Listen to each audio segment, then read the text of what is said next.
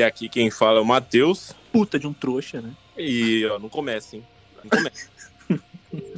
E hoje temos uma convidada especialíssima, né? Eu não sei o aumentativo de especial, desculpa.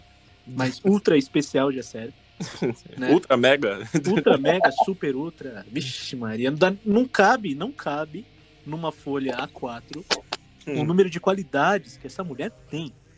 Caracas, caracas. Não, até eu fiquei assim, agora pensando o que eu ia dizer.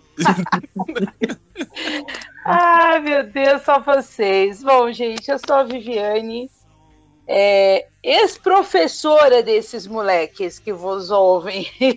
Há boatos que não. Há boatos que não. É, A gente, caracas. A gente Caraca. mancharia a sua história, né? Então é melhor. É, né? Eu tenho um nome a zelar, mas às vezes esse nome precisa ter esses elementos importantes, diferenciados em nossa história, meus queridos. Pois é, eu sou uma maluca aí que sou professora de história nas. Eu, eu ia falar nas horas vagas. Qual que é o seu emprego de verdade, Vivi? É, porque a pergunta é sempre assim, né? Eu tinha pessoas da minha família que perguntavam: você trabalha ou você só dá aula? É, uma, é um clássico isso para nós professores, né?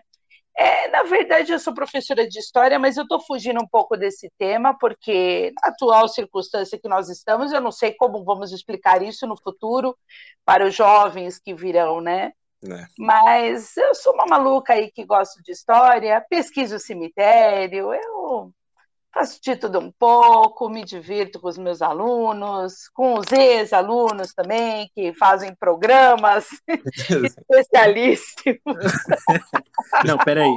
Vamos deixar claro que tipo de programas nós fazemos. Não, peraí, não, peraí, ah, peraí. Veja bem. Agora, agora a gente precisa diferenciar a, a sala de aula. Então, agora os nossos alunos agora fazem podcast. Ah, tá. Então, eu apareço de vez em quando nos podcasts dos meus alunos, por isso que eu falei para vocês, eu mesmo nunca gravei, mas eu dou os meus pitacos, entro lá para ver. Então, é nesse quesito, né, meus queridos, que eu estou falando, né? Por favor, né? Por favor, que aí também não dá, né? Cara, e eu acho que a ideia disso aqui surgiu do nada, assim, entendeu? Novamente estávamos bêbados, né?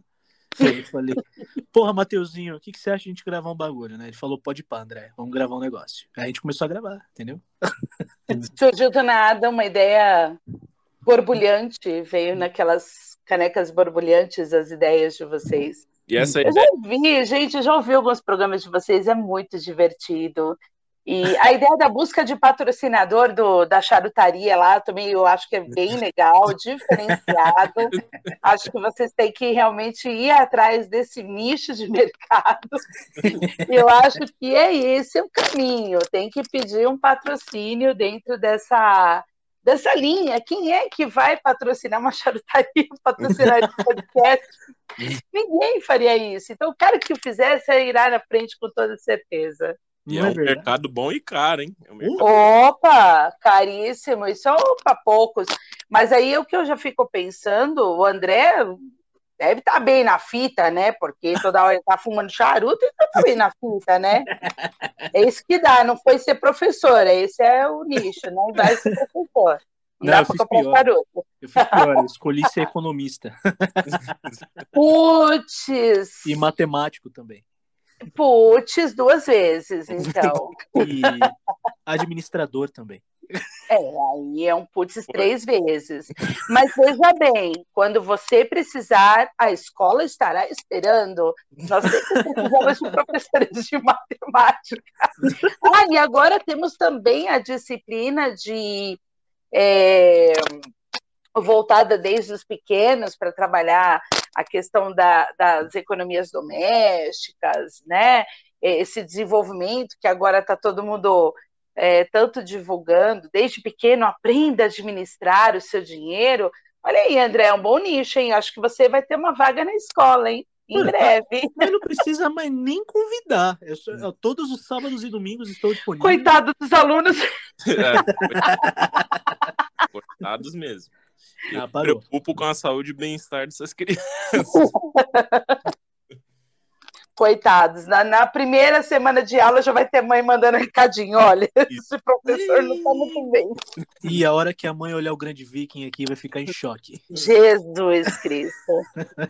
Você tá com aquela barba ainda, André? Segue crescendo. Nossa senhora, tá quase Bin Laden, então. Ah, não, não, ó, no início, no meio do ano passado, tava assim. Aí hoje já tá mais controlado, mais podadinha, entendeu? Entendi. Entendi. Entendi. Foi, uma, foi um lifestyle que começou cedo, viu? Vou falar pra você. É. Começou... E motivado mesmo pelos Vikings, é isso mesmo? Então, na real, no início, não. Eu gostava muito da aparência, né? Mas aí depois eu. Não sei se eu posso dizer, me converti ao paganismo nórdico.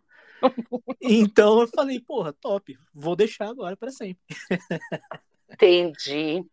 Meu Jesus amado, é assim que é, é assim mesmo. E você, Matheus? Matheus não tem barba, porque eu acompanho ele nas fotos, ele tá bem, né? Ele tá é. um rapaz comportado. Eu, eu sempre fui. Eu, sempre... eu, não, eu, não, eu não fumo. O André não fuma charuto por causa da minha pessoa, entendeu? Ele não bebe também não, não bebo com ele, entendeu? Não uhum. nada disso, essas coisas erradas assim, vixe. Eu Jesus, é quase um puritano, então. quase. quase um puritano. Coisa. Falta pouca coisa. Falta retroceder uns 10 anos, né? É para vir é para vir consertando, né? Tapando os buracos que foi feito. mas, mas, é verdade. É verdade. Mas, mas tirando o álcool, que uhum. não quanto não tanto quanto o André, né? Que eu não bebo tanto assim, mas que o cara é quase um V12, mas mas eu tirando o álcool, tirando um pouco um pouco do charuto, né, que eu não sou também um a gente, aliás, a gente não fuma tanto assim. A gente tem até uma tem uma certa, como se diz, periodicidade, ó, vamos, vamos gastar o verbo, hein? Opa! Hum. Aí não Só é... porque veio professora no programa. Pô, vou mostrar os anos que, que eu estudei, né? Porra. vou gastar. Ai, meu Deus. Olha, pensa assim, ó. Pensa que é uma, é uma verba de recreação, né? Então, pelo menos uma vez por semana, vocês se reúnem para fazer esse momento de sentar, falar besteira, de fumar o charuto, enfim. É, aliás, eu, eu prefiro muito mais o fumar o charuto do que fumar a outra a outra ervinha e tal. Já Esse provou, é mais estiloso. Não. Você sabe não. que não, nunca tive vontade. Eu já, tenho, eu já tenho problemas, né? Eu já sou muito retardada. Como é isso aí, cara? Eu fico pior. Meu, não, pelo amor de Deus. Uma vez a gente tava no show do Eric Clapton no Pacaembu. Não começa a fazer as contas que vai ficar ruim para a gente lembrar a idade aqui. Mas estava eu, uma amiga minha. A gente foi no show do Eric Clapton no Pacaembu, tava sensacional. E aí eu sentada lá, a gente conversando, e o show rolando, né? Que sensacional. E aí, de repente, aquele cheiro, né? Que vem assim, que leva, né? falei, meu, tô começando a ficar. Eu tava começando a ficar com náuseas daquilo, aquele cheiro forte e tal. E aquilo começou a me virar o estômago. Eu já tinha tomado cerveja. Eu falei, meu, vou passar mal aqui só com esse cheiro. Mudamos de lugar, né? Ainda não tinha esse negócio de lugar marcado e tal, então dava pra gente mudar de lugar. Aí daqui a pouco, não sei se vocês já foram no Pacaembu, acredito que sim. Quando sim. você tá subindo a escadinha para para a arquibancada, você tem um, uma espécie de um corrimão ali, tem uma parte mais elevada, é um corrimão, né? Uhum. É, para te dar mais ou menos um suporte para você saber onde você tem que descer Sim. e fazer um, um, uma graça ali. Uhum. Cara, a gente mudou de lugar um pouquinho, mas onde o vento não vinha tal. Daqui a pouco, mano, pareceu uma maluca lá, ela estava achando que aquilo era polidense. Vocês não têm noção. Eu ria tanto, eu comecei, eu não sabia se eu, se eu tinha ânsia, porque ainda o cheiro estava vindo, porque teve uma hora que parecia que estava tudo, né? E aí eu olhava assim para minha amiga, eu falei, mano, não vai dar certo. Ela não, a outra ali no polidense. Aí a gente começou a rir, porque ela, ela num polidense improvisado de um corrimão. Vocês imaginem a cena, foi bem dantesca, assim. E ela tava de saia, micro saia. É, Aí paro por aí os detalhes, é, paro por aí os detalhes sórdidos. Eu fiquei pensando nisso, cara. Eu já sou meio retardada. Passo mal com essas coisas. Eu não faço uso disso aí, meu. Eu tô perdida, cara. Tô Ah, perdida. Olha, Vão me eu- encontrar jogada na rua, assim. Cachorro no meio da boca, essas coisas horrorosas. assim. Nossa, que horror. É, tipo, largada. Onde está a Viviane? Ela tá no meio da, da Augusta. Tá lá largada, vê ali no, no meio fio, assim, né, babando. É, é bem possível, viu? É bem possível. Então, eu, eu sempre tive um pouco de receio disso, de de repente é, ficar largada aí. Alguém falar, não vou levar pra casa. Nossa, que horror, que horror. Mas você bebe alguma coisa, um vinho, alguma coisa. Ah, bebo, eu já bebi mais, sabia, meninos? Acho que vai ficando, a gente vai ficando um pouquinho mais velho assim, vai trocando os gostos. Eu gostava mais de cerveja, hoje eu troquei pelo vinho, mas não tomo sempre também, uma vez por semana, quando, quando dá. Às vezes eu abro e deixo na geladeira, compartilho com a minha mãe que também toma uma taça, até porque é gostoso, né? O vinho é, é saudável. Saudável. Alguém falou que era saudável, então eu uso assim, é saudável, né? A cerveja não é saudável, né? A cerveja, ela engorda. Nem me fala disso aí, viu?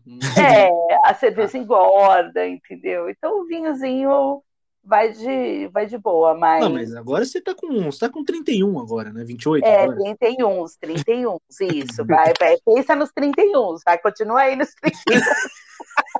Eu vi, eu, ó, eu, eu aqui fui pesquisar pra saber que ano que foi o Eric Clapton. O Eric Clapton veio no Pacaembu, né? 2001. Caraca, 2001. Que arrombado.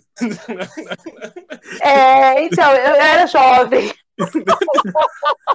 tinha, tinha 12 anos. isso, eu era uma adolescente. Nossa, cara. Ah, foi um showzaço, gente. Esse aí foi um daqueles shows assim que você leva pra vida, cara. Foi sensacional. Ah, Mas nem eu- lembrava, já foi tanto tempo assim, lembrava. Nossa, é muito tempo. O Eric Clapton ainda por cima é muito tempo. Não, é, É pra Clapton, poucos. É, é, é tipo assim, muito tempo. Ele já tá aposentado hoje, ele já não viaja mais, aquelas coisas. É, ele tá um pouquinho mais debilitado, né?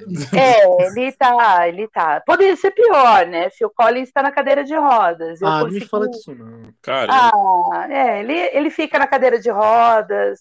Quando ele faz o show, ele fica mais sentado. Mas eu queria ter visto o Phil Collins na época do Genesis e tal. Ah, Aquela nossa. energia que a gente vê nos videoclipes dele e tal. Uhum, Mas uhum. me contentei em ver ele sentado, cantando as suas músicas. Foi triste, mas assim, pelo menos deu para assistir o show do cara, né? Então.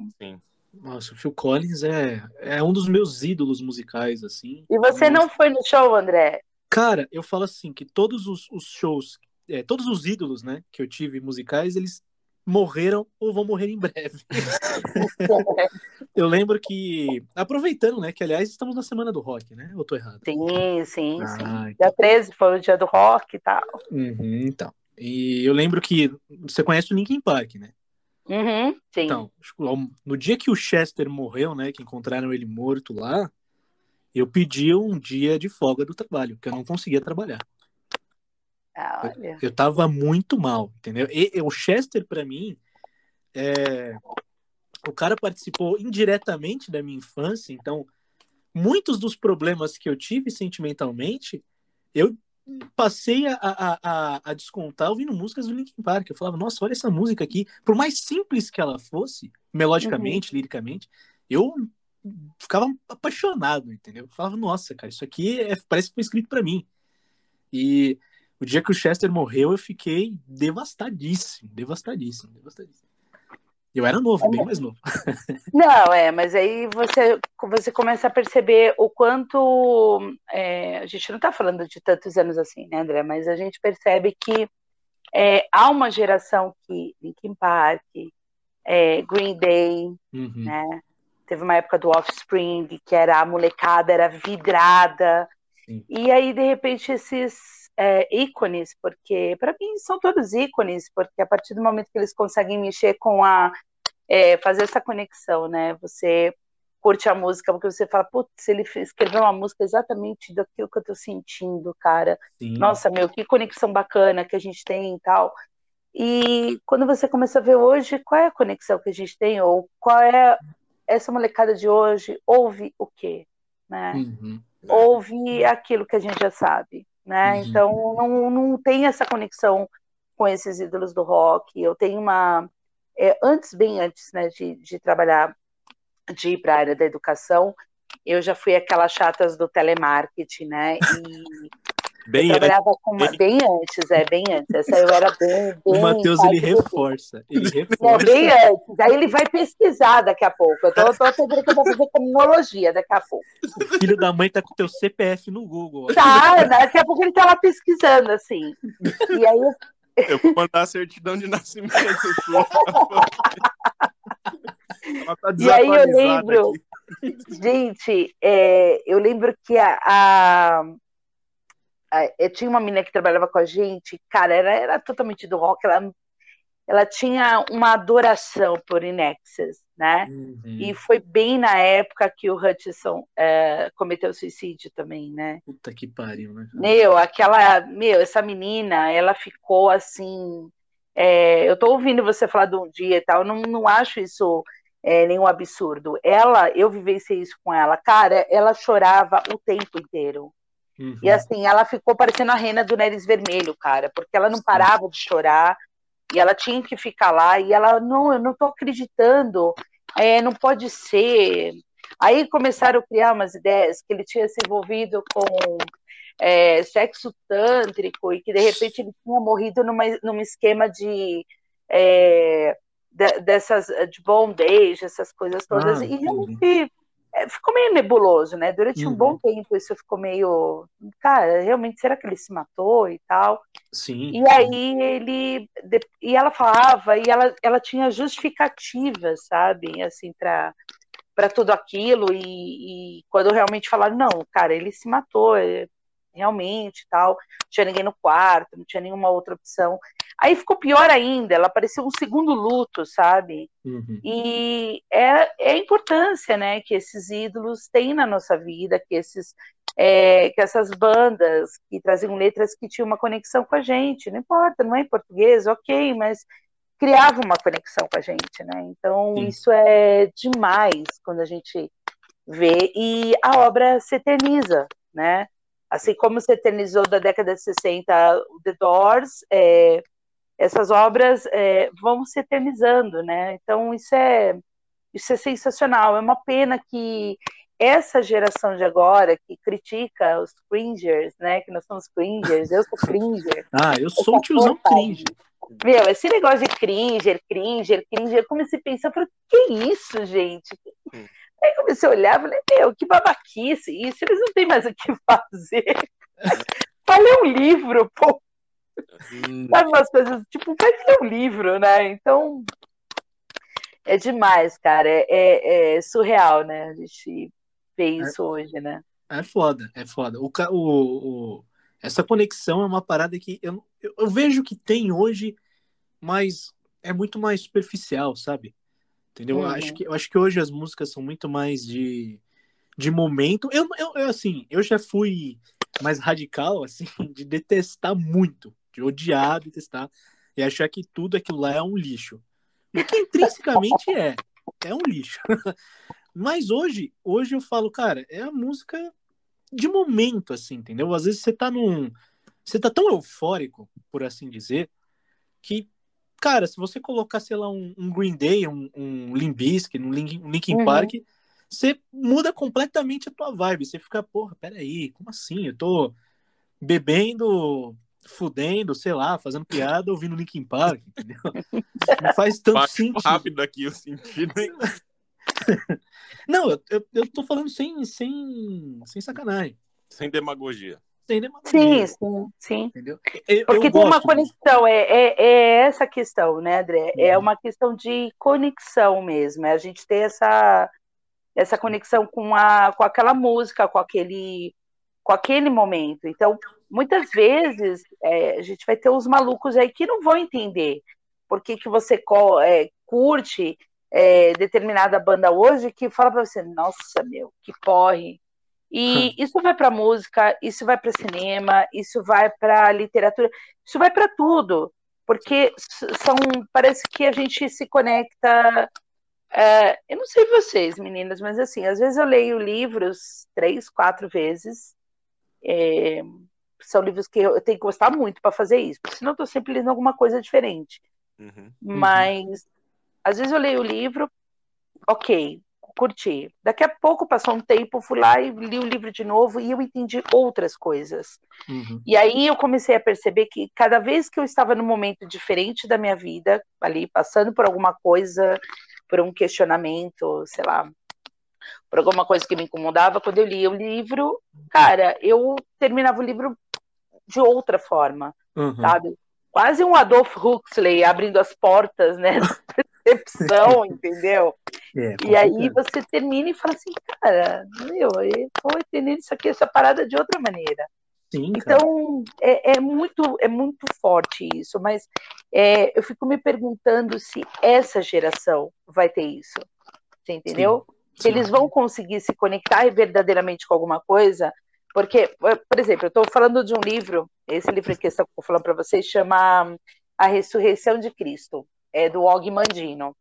Cara, esse livro é uma piração, meu. O cara, cara tava lá investigando, eu vou dar só um, um takezinho do livro, o cara estava investigando e a partir de Bíblia, o cara é mal estudioso e tal, ele chegou na televisão em Israel, chamaram Uhum. ele pro, pro, pro programa, o bonitão foi lá. E aí, o que, que o senhor descobriu? Ele falou: descobri que Jesus não teve ressurreição, coisa nenhuma. Caralho, na lata, assim. Ma- Mano, é, pirou, né? Cortaram o programa, nós chamamos comercial tal.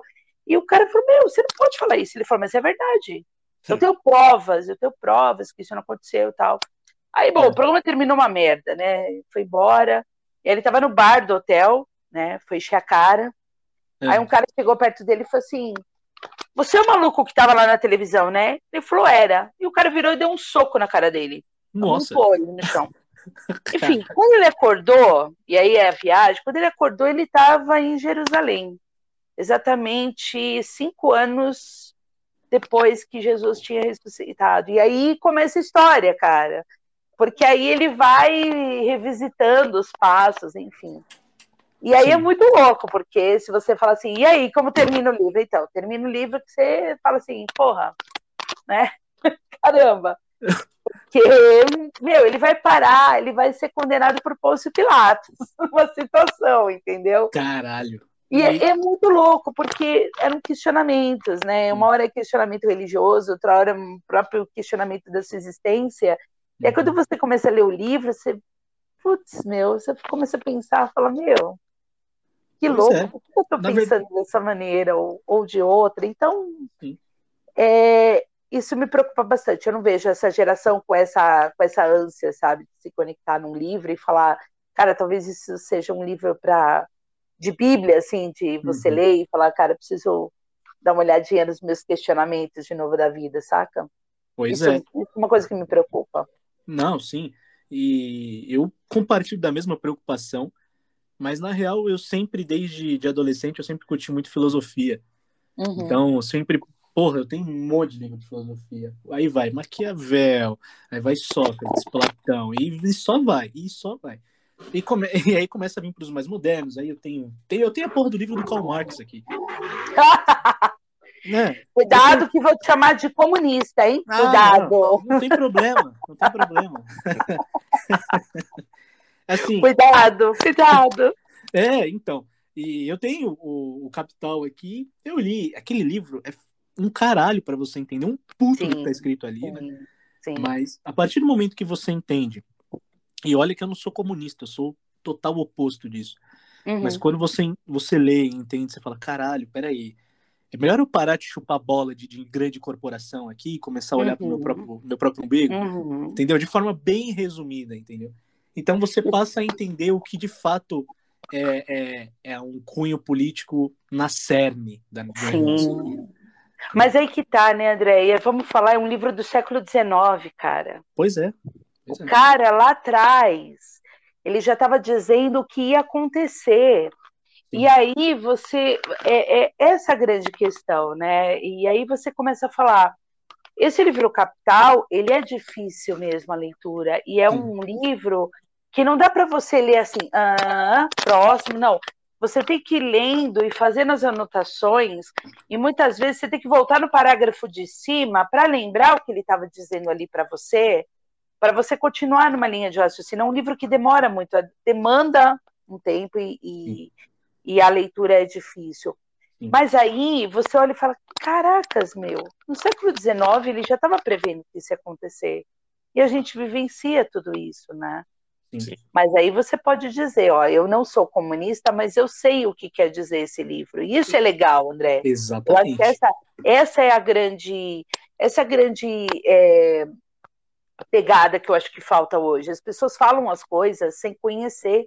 Então é Uhum. muito fácil dizer assim, nossa, mano, você é comunista, hein? Você tem Karl Marx, você tem Nossa, isso é partido do, o manifesto do Partido Comunista, eu, É. Petralha, blá, blá, blá, aquelas coisas que a gente já sabe, né? Né? Mas Nossa. quando você pergunta pro cara assim, mano, você já leu o Manifesto do Partido Comunista? Não. Você já leu o Capital? Não. Então você quer falar o quê? Que porra é comunista, então, pra você? É, cara, não é. E você é obrigado a ler, não tem como, cara, não, Não. tem, não tem Não. como. Eu acho que dois livros importantes, até para para conhecer um pouco é, a política que a gente vive hoje, e esse sistema que a gente vive é o Capital Hum. e o Príncipe do Maquiavel. Meu favorito. Que é Esse é, esse é meu livro de cabeceira. Você já viu a versão que existe? Eu não, é, eu acho que a Martins Fontes lançou, mas na época eu não consegui comprar. É. Existe uma versão com a, os manuscritos do Napoleão Bonaparte? Mentira. Fake? Sim, Cadê? não é.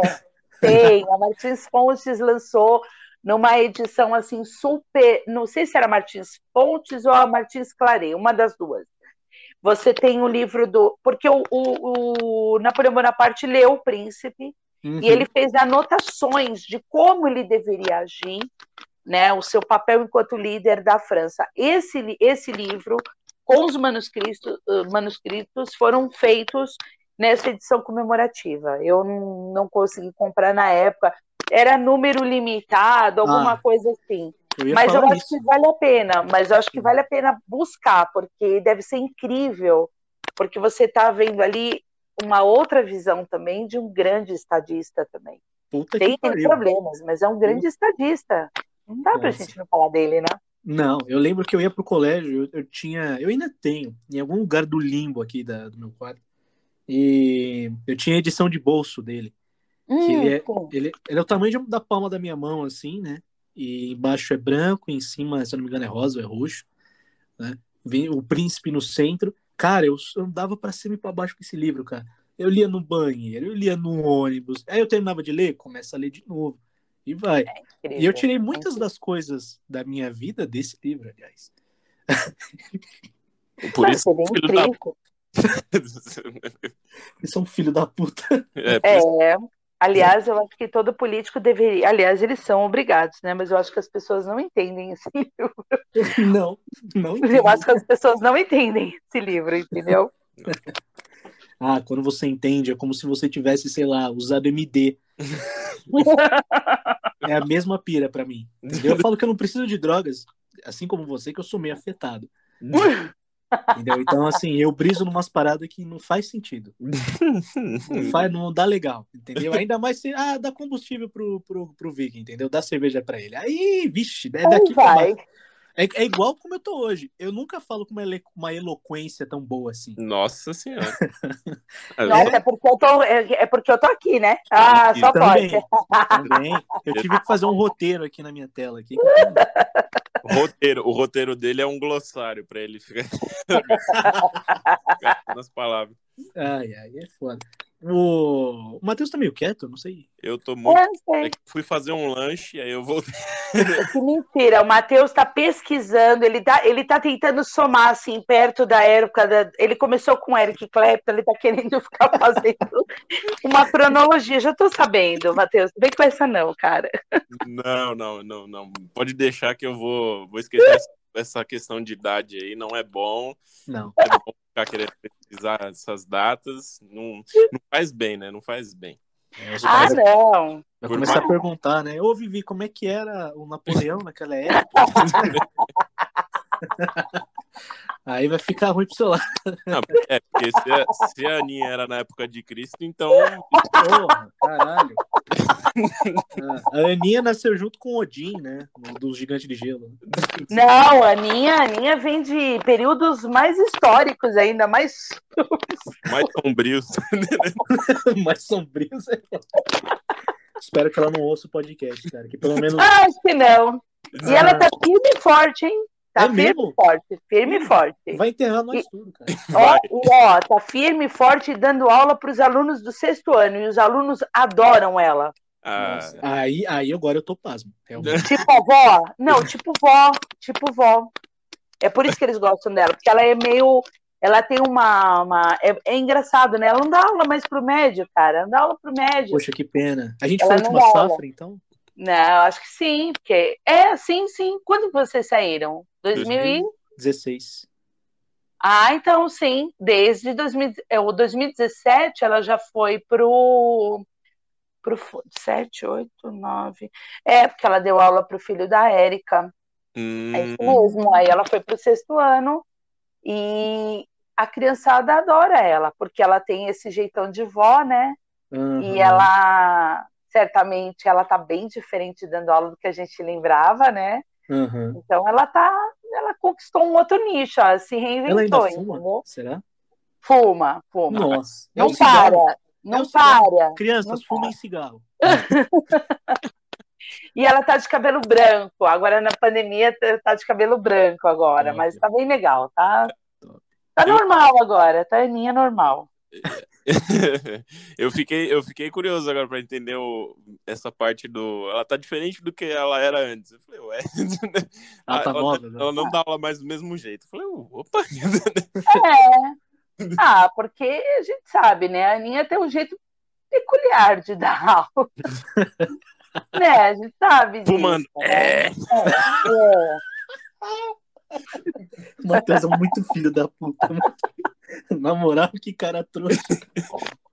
Vocês não tiveram aula com o Carlos?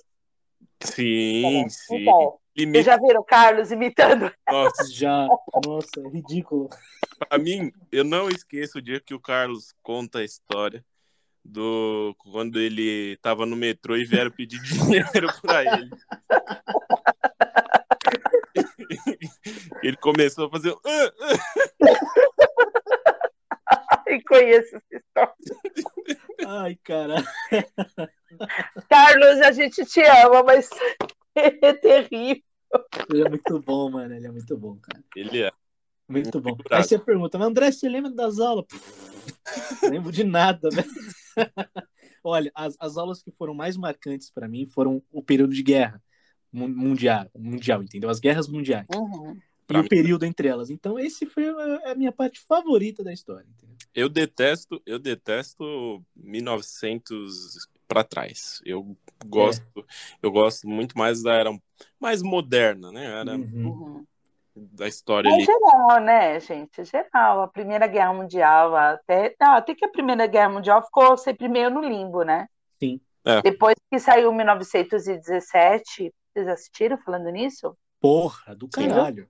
Foi o último filme que eu fui assistir no cinema antes dessa porcaria de pandemia. Ca- Cara, eu saí do cinema assim, ó, pirando. Primeiro que a história é muito legal, né? Que é justamente naquele período da. Já estava. Né, já estava na hora de acabar, né? Aquela, aquela porcaria toda. Uhum. E aí eu saí do cinema impactada do jeito que o filme foi gravado, né? Com Plano a ideia do né? Mendes, o plano sequência foi incrível e Falei, gente, vocês têm que assistir esse filme. E, e, aí a molecada começou a assistir, realmente curtiram tal. E aí meio que a Primeira Guerra saiu um pouco do limbo, mas a Segunda Guerra Mundial é aquele dia de todo mundo, né? Tem filme pra caramba, tem livro pra caramba, tem documentário. Uhum. E é. aí tem as teorias da conspiração, o Hitler morreu, não morreu. Ele foi, foi pra Argentina. Argentina. Não foi, é. Esse negócio da Argentina tá fortíssimo, né? Uhum. Esse negócio da Argentina é fortíssimo, gente. Imagina que louco você descobrir que tem um. Ele está enterrado como indigente em algum lugar na Argentina. Cara, que louco! Com o nome de Oscar. É. O nome de Mário, Nicolas, sei é. lá, não é? Mateus, Pedro. É, gente. Meu, é muito louco, é muito louco. É muito louco. Então a Segunda Guerra Mundial ela é mesmo, assim, é mais queridinha. E aí tem Bastardos Inglórios, o pessoal pira no filme, né? Ai, pô, se acontecesse isso, eu, ai, gente, não. Ai, Quentin Tarantino, gente, por favor. É, não dá, uma, né? Uma gangue de, de exterminadores de nazistas, né? E todos eles são judeus. Todos eles são judeus. E aí fazendo a suástica na testa, que é sensacional, gente. Ai. Muito bom, é muito bom. Eu gosto muito da, da mitologia por trás da Segunda Guerra, né? Onde falar, ah, mas o, o Reich ele teve contato com alienígena. Aí você fala o quê, mano? É, curiosidades aí é, é, engra... é, é engraçada. Chega até a ser engraçado. Fala, cara, uma... eles vendiam umas ideias bem. Uhum. Bem pancadinhas, assim. O pior é que o pessoal acreditava, hein? O pior é isso. O pior não é vender ideia, o pior é o pessoal acreditar. Não, o pior é o pessoal que ainda acredita e o pessoal que ainda é nazista em 2021. É. Principalmente os nazipardos, né? Opa, olha. o cara esse, não é branco, esse é, é, é, esse é uma, é uma, uma situação. é, acho que foi em Santa Catarina, não foi? Que o cara mostrou a bandeira lá do nazismo. Alguém chegou a ver? O ah. secretário da Cultura, o secretário do Turismo, sei lá. Ah, tá. O secretário. é, Sim. o cara mostrando a bandeira, tal, nazista. Não, não, aí... sei se você lembra do, do ministro. Não sei se ele era ministro da cultura, mas eu sei que ele foi do atual governo. Sim, e ele, sim, e ele fez a propaganda igualzinho do Goebbels. Sim, até com a música no é, fundo. Mano. Era ministro da, da, comunicação, alguma coisa assim. É. Né, da cultura mesmo. Pôs até o crucifixo na parede. Ficou igual, gente. Nossa. E aí o pessoal. O que, que ele achou? Que a galera ia comprar a ideia? Tipo, é. uau, sensacional. O cara plagiou o discurso também, né? E o cara sumiu, hein? Depois que ele. Então, né? Desapareceu é. da história, né? O cara tá meio no vácuo agora, sei lá, né? Não foi tá preso.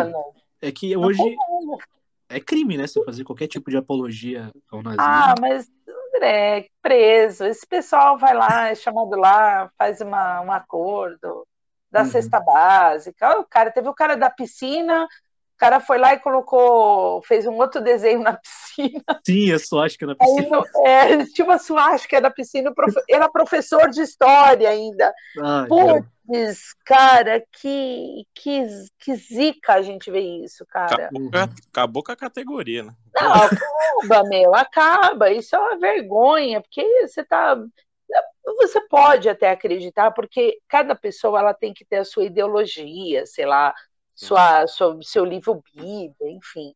Uhum. Cara, você pode até acreditar nisso, você pode até achar que esse regime era bom, mas aí, a partir do momento que você é professor, meu, você tem que dosar a situação, porque é, no mundo inteiro, você, quando você abre essa, o assunto do, sobre o nazismo, é um assunto meio proibido, né? É um assunto que as pessoas olham meio de. Hum, vai começar a falar sobre isso, né? Uhum. Ah, isso não pode falar, isso é porque foi um crime de guerra, é proibido você fazer apologia tal. Uhum. É, eu vou dizer para vocês, meninos, na última Bienal é, saiu uma edição, eu tenho ela aqui online, até porque às vezes eu, eu busco alguns desses tópicos eu demorei para conseguir online o Minha Luta do Hitler, né? Ah, eu consegui por meios escusos há muito é, tempo atrás. É, mas foi, foi nesse caminho mesmo. Meio tipo, uhum. alguém tinha, mandou, eu falei, não, eu queria dar uma olhada. E realmente, assim, é um livro que quando eu, eu terminei de ler a introdução, eu li algumas páginas da, do primeiro capítulo, eu me perguntei se uma pessoa que não tivesse conhecimento nenhum da história e pegasse aquele livro no primeiro momento para fazer a leitura, ele talvez acreditasse que tudo aquilo é verdade. Uhum. E realmente, uh, aquela pessoa que não é o seu compatriota, ele é o seu inimigo mortal, ele pode ser aquele que ajudou a destruir a nação.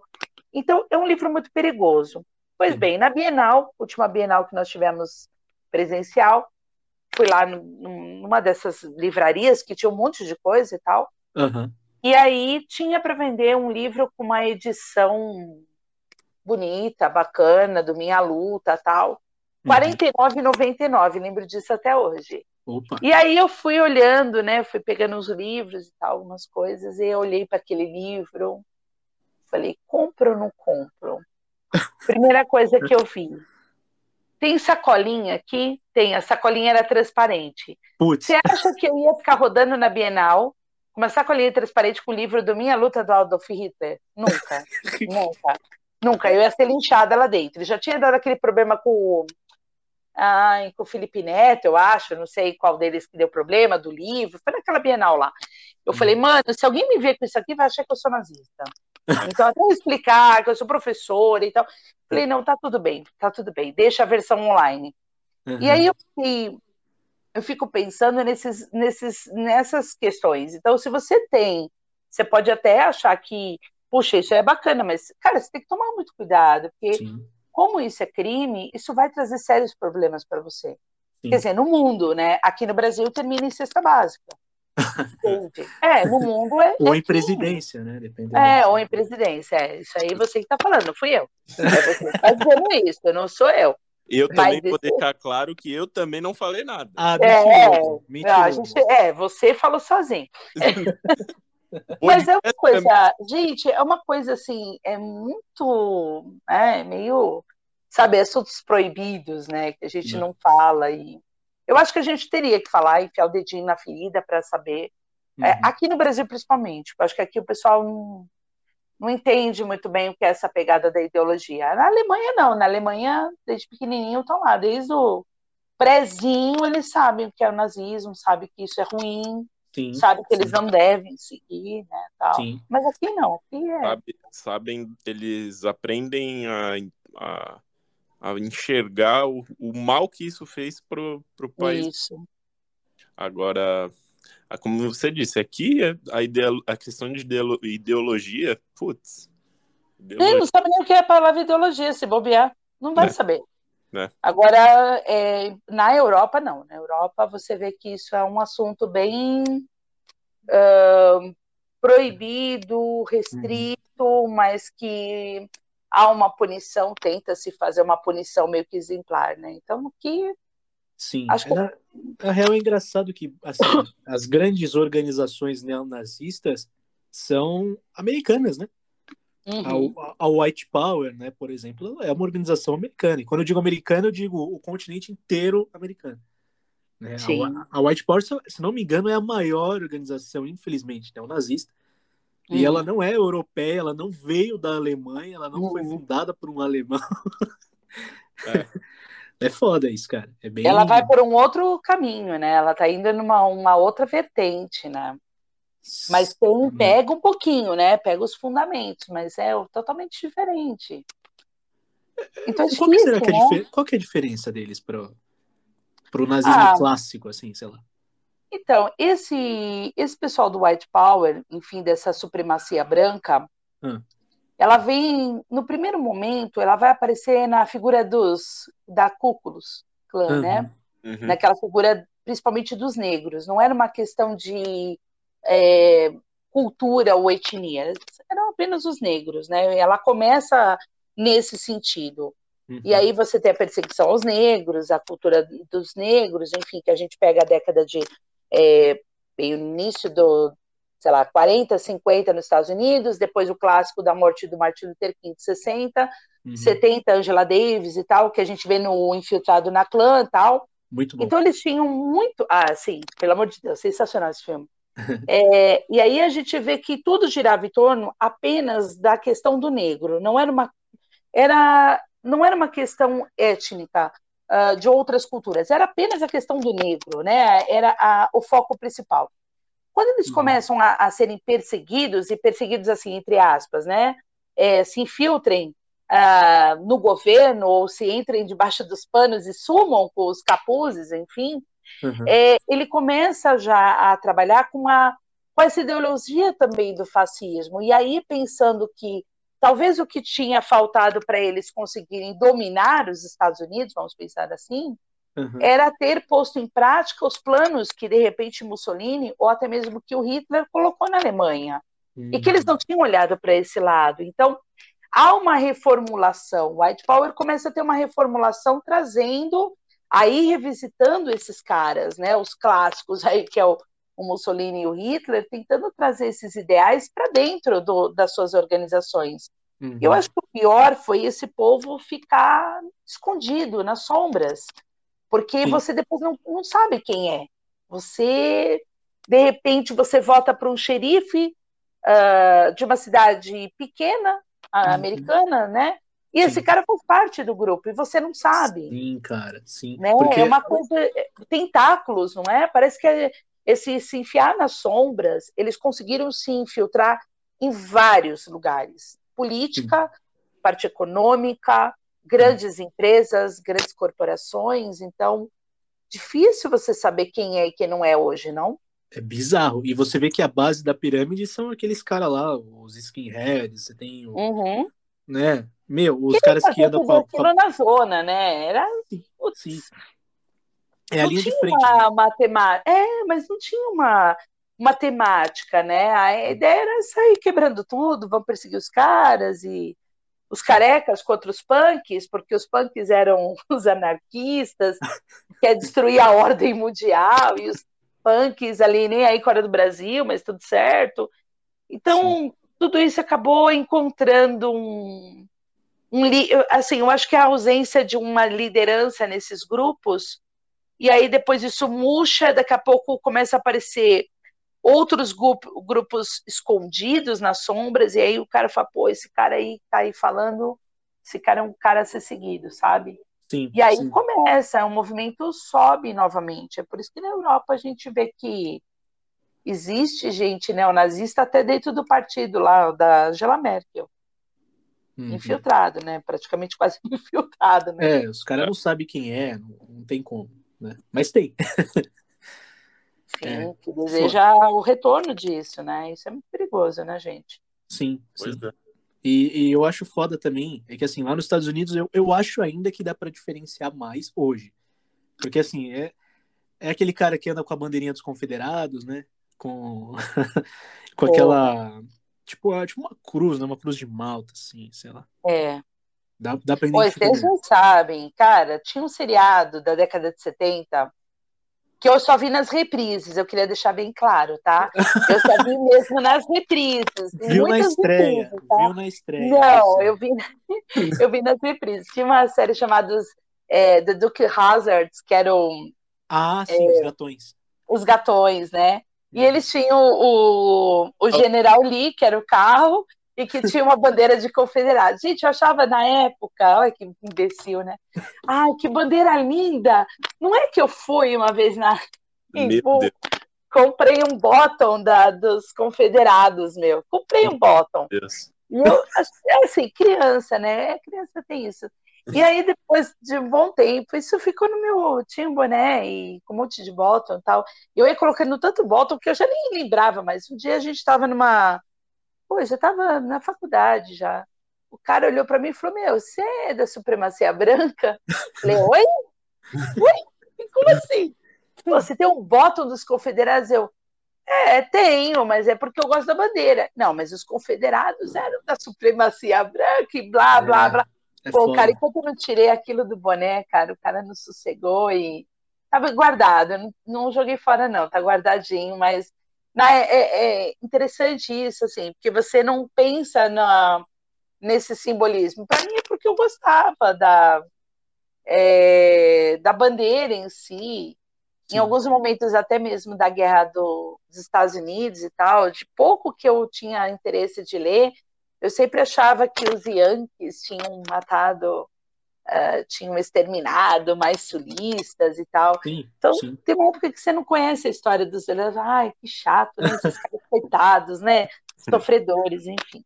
É. Mas não eram tão sofredores assim. Então isso acontece. Hum, não eram, não. Os caras eram escravos. É, não eram tão sofredores. É, não eram. Então, isso é legal, isso é legal. Isso é quando você é criança que você não tem essa noção, entendeu? Hum. E aí você. Não quero dizer que também o povo do norte era um bando de santo também, não. É, também Era não. uns filha da puta também. Sim, é. Não, e tem várias histórias, né? Tem várias histórias de pilhagem, de assassinatos, enfim.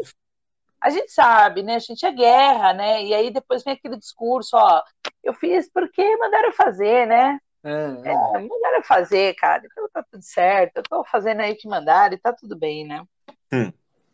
Sempre tem isso, né? Impressionante. né? Sim, é, desculpa, esfarrapada.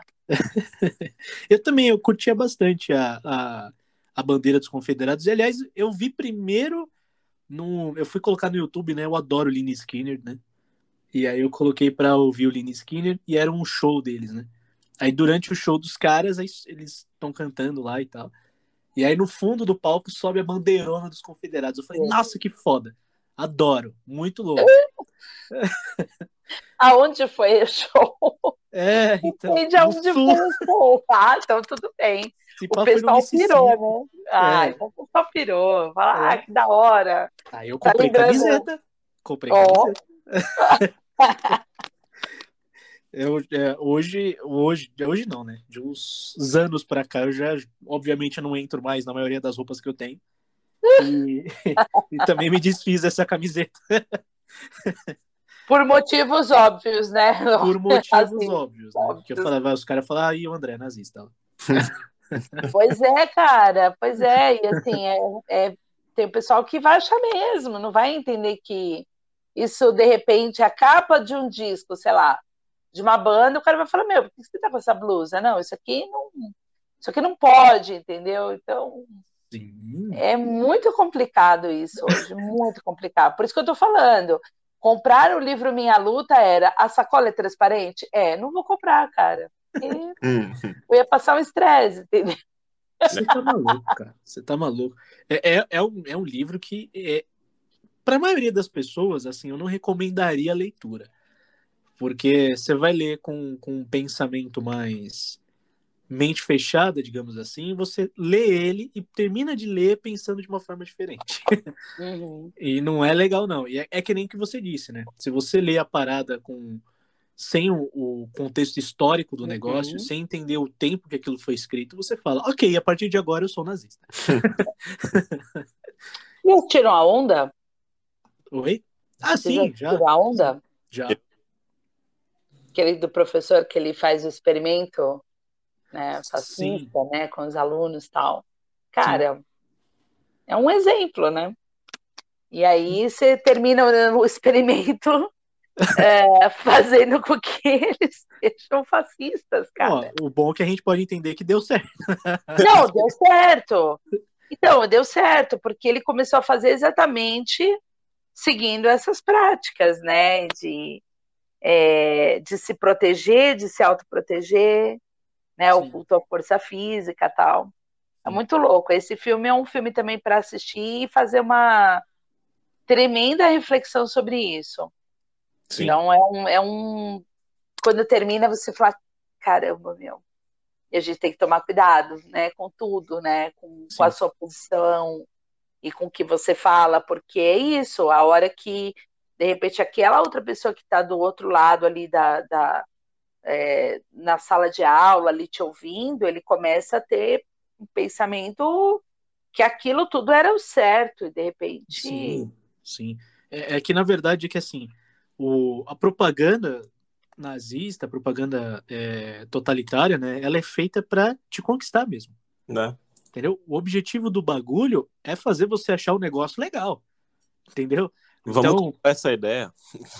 É, essa é a ideia, entendeu? Você vê o negócio, porra, não é que eu tô gostando, e os caras falam, porra, pois é, então, essa é a ideia.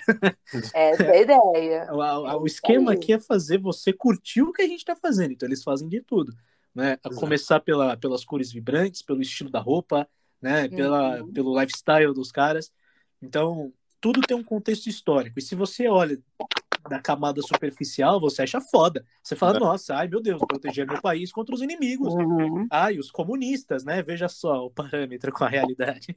Sim, é completamente. Se você olhar, é uma coisa olhar, olhar hoje e falar, mano, Tá ligado? E você fala, É. pô, mas o cara que tá falando isso, ah, ele é negro? Não, ele é branco de olhos claros, né? é, quem, é, ne- quem o negro não pode falar, então ele ele não faz parte da nossa cultura, enfim, É. dos experimentos e tal. Gente, é, é- é a história se repetindo, o Ouroboros, saca? A É. história se repete e, e a gente esquece. Infelizmente, a gente acaba esquecendo esse, esse ponto e aí a história acaba se repetindo, né? Sim. É é. tenebroso isso, gente, tenebroso, de verdade. Tem coisas às vezes que sim. eu leio na notícia, eu falo, poxa, era melhor a gente estar na Idade Média. Ah, nem me fala. ia, ia para o Tribunal de Inquisição e eu acho que Uhum. era melhor, cara, porque Ó, eu ia, eu, assim, eu seria morto muito facilmente na Idade Média, né? Porque eu, obviamente eu iria contra a Inquisição. E, e se eu voltasse um pouco, ah, mas você é branco, tá? Mas você já viu o tamanho do meu nariz, mano? Você já viu que eu não se tenho? converta, se converta! É. Aí você fala, mas cara, né? Então, eu sou branco, ok, mas eu tenho todos os traços totalmente adversos ao de um alemão. Eu também seria morto. Então, é mais fácil, sei lá, ir para outro planeta, eu acho que é a solução. Ou Ou não. fica aí a dúvida, né? É, ou não. Ou a gente fazer as viagens espaciais agora. Ai, não vamos entrar nesse assunto, não. Vamos, vamos fazer um turismo espacial. Vamos embora. Eu acho. O mundo tá acabando e eles estão pensando em fazer um turismo espacial. Tá tudo certo. Tá tudo bem, tá tudo certo. Pelo menos as pessoas ricas, né? Que, ah, quem vai Vão conseguir. ter como fugir. Eles têm como fugir, cara. Não, pelo menos quando morrer, falar, pelo menos eu conheci o mundo de verdade. Lá fora. A Terra era redonda. Eu pude provar, eu pude provar. que Eu é- queria fazer uma pergunta para vocês. Vocês acham que o nosso querido astronauta Marcos Pontes, Ah. quando ele escuta aquela, aquele monte de baboseira que a Terra é plana e tal, vocês acham que ele se coloca falando, não, eu vi, eu posso dizer, confirmar? Ou vocês acham que ele enfia a viola no saco e fala, não, tá tudo certo, é isso mesmo, a Terra é plana, hein? Eu acho Com que. certeza ele, ele, ele põe o rabinho dele entre as pernas. Exatamente. Eu acho que ele tem, ele tem duas vontades, né? A primeira é de voltar no tempo, e ele tem a plena noção de que é impossível. momento. E a segunda, ele tem uma vontade absurda de rasgar o cu. Sair correndo na rua, com ele rasgado. assim. Aquele cara se arrepende. Cara Nossa, cara, eu fico imaginando tantas bobagens. A Terra é plana, a Terra é um prato, a Terra o quê, cara. Cara, eu vivi para ver isso. Eu falo para vocês, gente, eu não sei como é que nós vamos explicar isso no futuro, de verdade. Não, não, eu, Faço eu sei. A, a Terra é um dos nove reinos, né? Ela fica numa árvore gigante. Eu, ó, eu tenho uma dúvida muito legal. Eu tenho uma dúvida muito legal. Como que vai ser contada a história da, da- do impeachment da Dilma? Eu gostaria, eu gostaria muito de saber, porque, porra, que com certeza vai ser muito legal ver isso daqui a um tempo, isso acontecendo ali, ó, contando para essas criancinhas, falando, olha, teve um dia.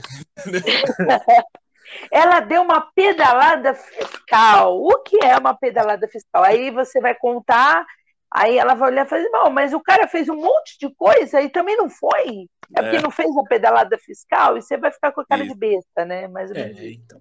Isso. Cara, de verdade, a apostila nossa vai até o governo do Michel Temer. Essa, essa última, que acho que é o ano que vem, tem atualização. Cara, eu me recuso a falar qualquer coisa. Para mim, chega no governo da Dilma, aí você fala assim, ó, o governo da Dilma.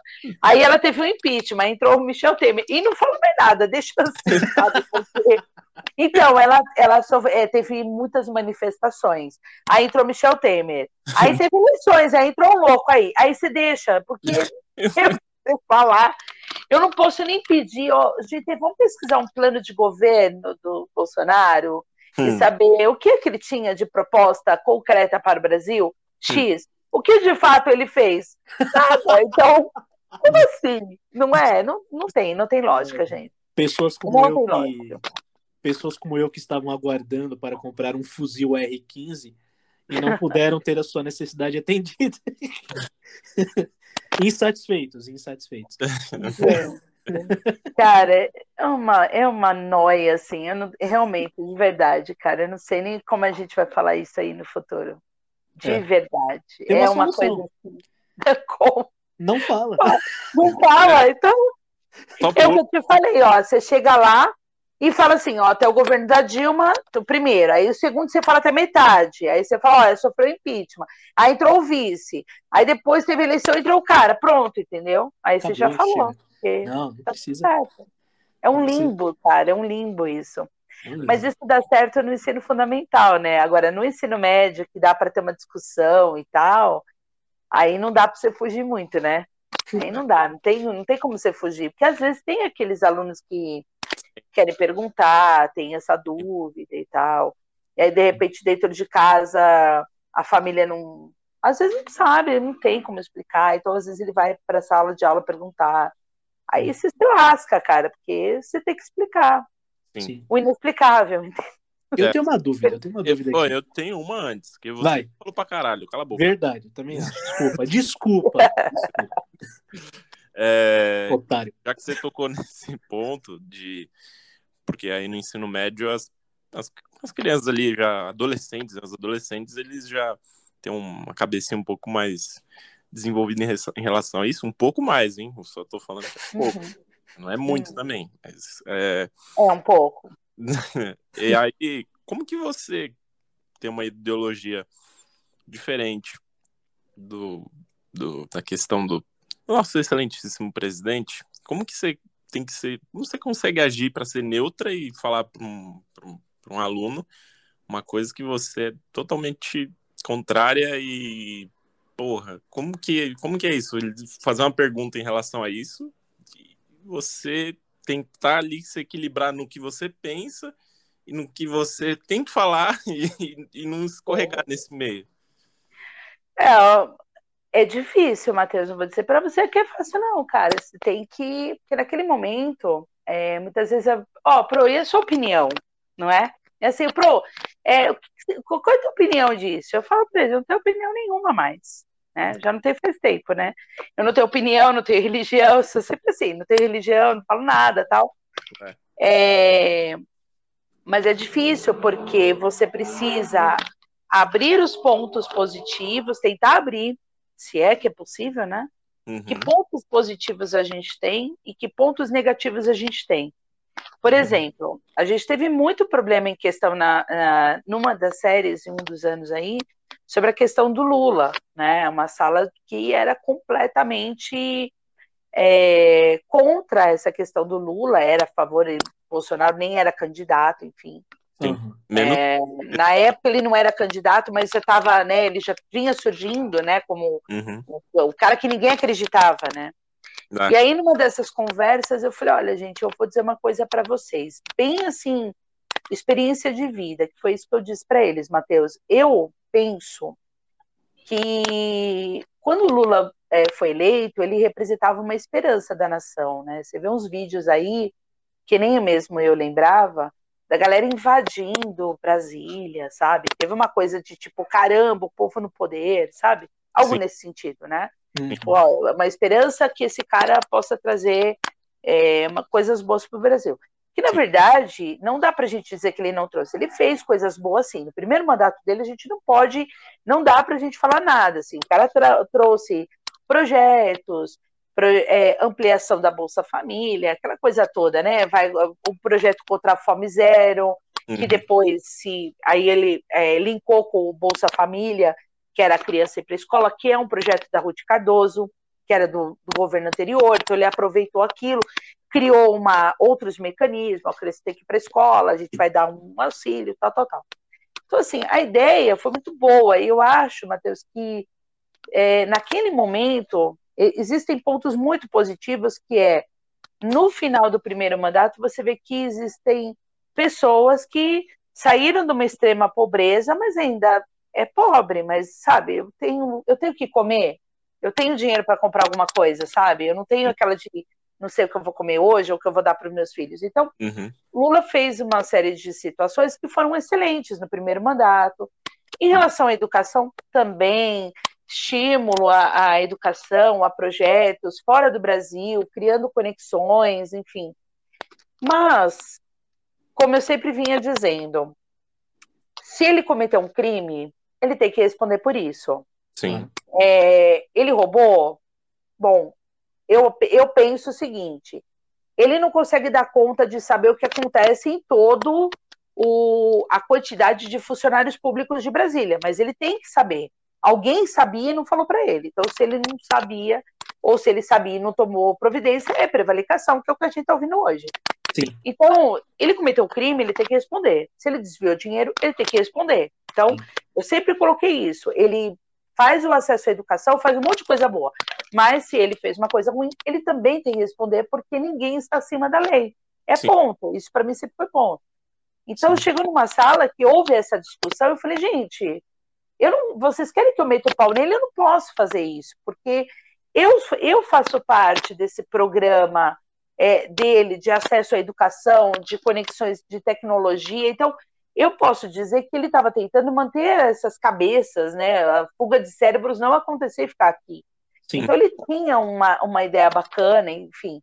Mas se ele cometeu crime e for provado, ele tem que ser preso, tem que cumprir, enfim, essas coisas todas.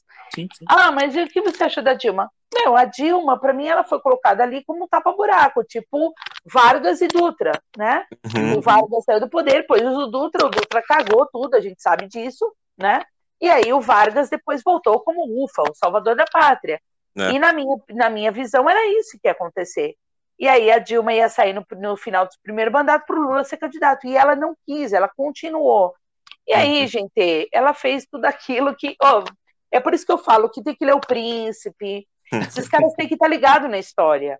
Uhum. Cara, o Jânio Quadros, em 61, fez a mesma coisa que a Dilma ele quebrou e rompeu, ele foi rompendo as alianças políticas e depois de oito meses puseram ele para fora em 61.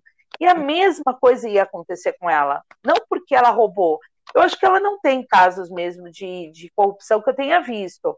E esse caso que é da pedalada fiscal, todo mundo fez, enfim. Né? Todo é mundo fez, ninguém tomou impeachment, mas tudo bem.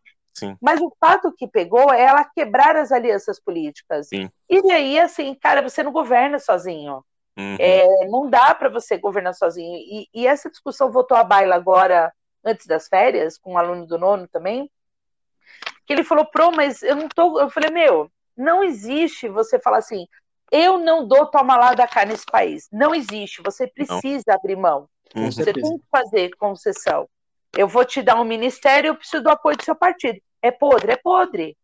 Mas, infelizmente, é assim que, é assim que a política aqui funciona. Então, é, é, muito, é, é muito complicado é, não expor aquilo que você acredita, né?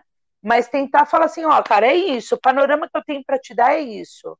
E aí você vai atrás e pesquisa e, e tira as suas conclusões, porque no final das contas, é, a ideia é que a gente tivesse a oportunidade na escola de fazer é, esse tipo de diálogo e não ser visto como, por exemplo, uma doutrinação.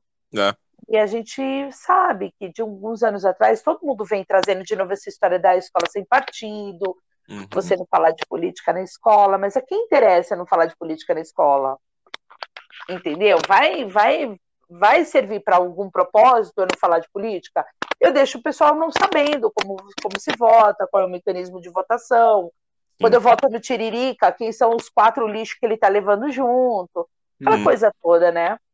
Então, é, eu, queria, eu queria poder dizer para vocês que quando eu estava falando do ensino médio, a gente tem alunos que chegam no ensino médio com uma percepção diferente, sendo mais críticos, indo atrás, pesquisando. te Uhum. mandando uma mensagem falando, pro, achei esse vídeo aqui, meu, o que, que você acha?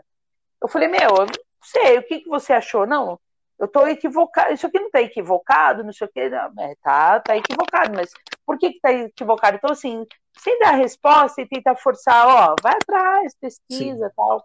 Sim. Mas isso, quanto representa, meus queridos? Poucos alunos, poucos. Né? Então, a gente ainda vai continuar nessa. é, a gente não pode se expor, Sim. porque podemos ser acusados de doutrina, né? de, Hum. de doutrinação, mas, ao mesmo tempo, você precisa tentar dar um caminho para os alunos seguirem e aí começar a desenvolver o pensamento crítico, que é isso que eles precisam. Aliás, todos nós precisamos, né? É, saber é, como, como eu escolho o candidato, como é que depois eu cobro esse candidato, e é, é mais fácil a gente cobrar do que a gente imagina, porque eles têm e-mail no Senado, então. Só que ninguém tá nem aí, né? Isso é verdade. Ninguém tá, ninguém tá, tá se importando. E É Esse é o lógico. nosso erro, entendeu? Não pagar conta, filho da puta, tá nem aí. Ele É. não liga e também o pai dele também não liga, ou a mãe também não liga, André. Eu acho que as pessoas pensam que a política a gente só pensa a cada quatro anos, Sim. sabe?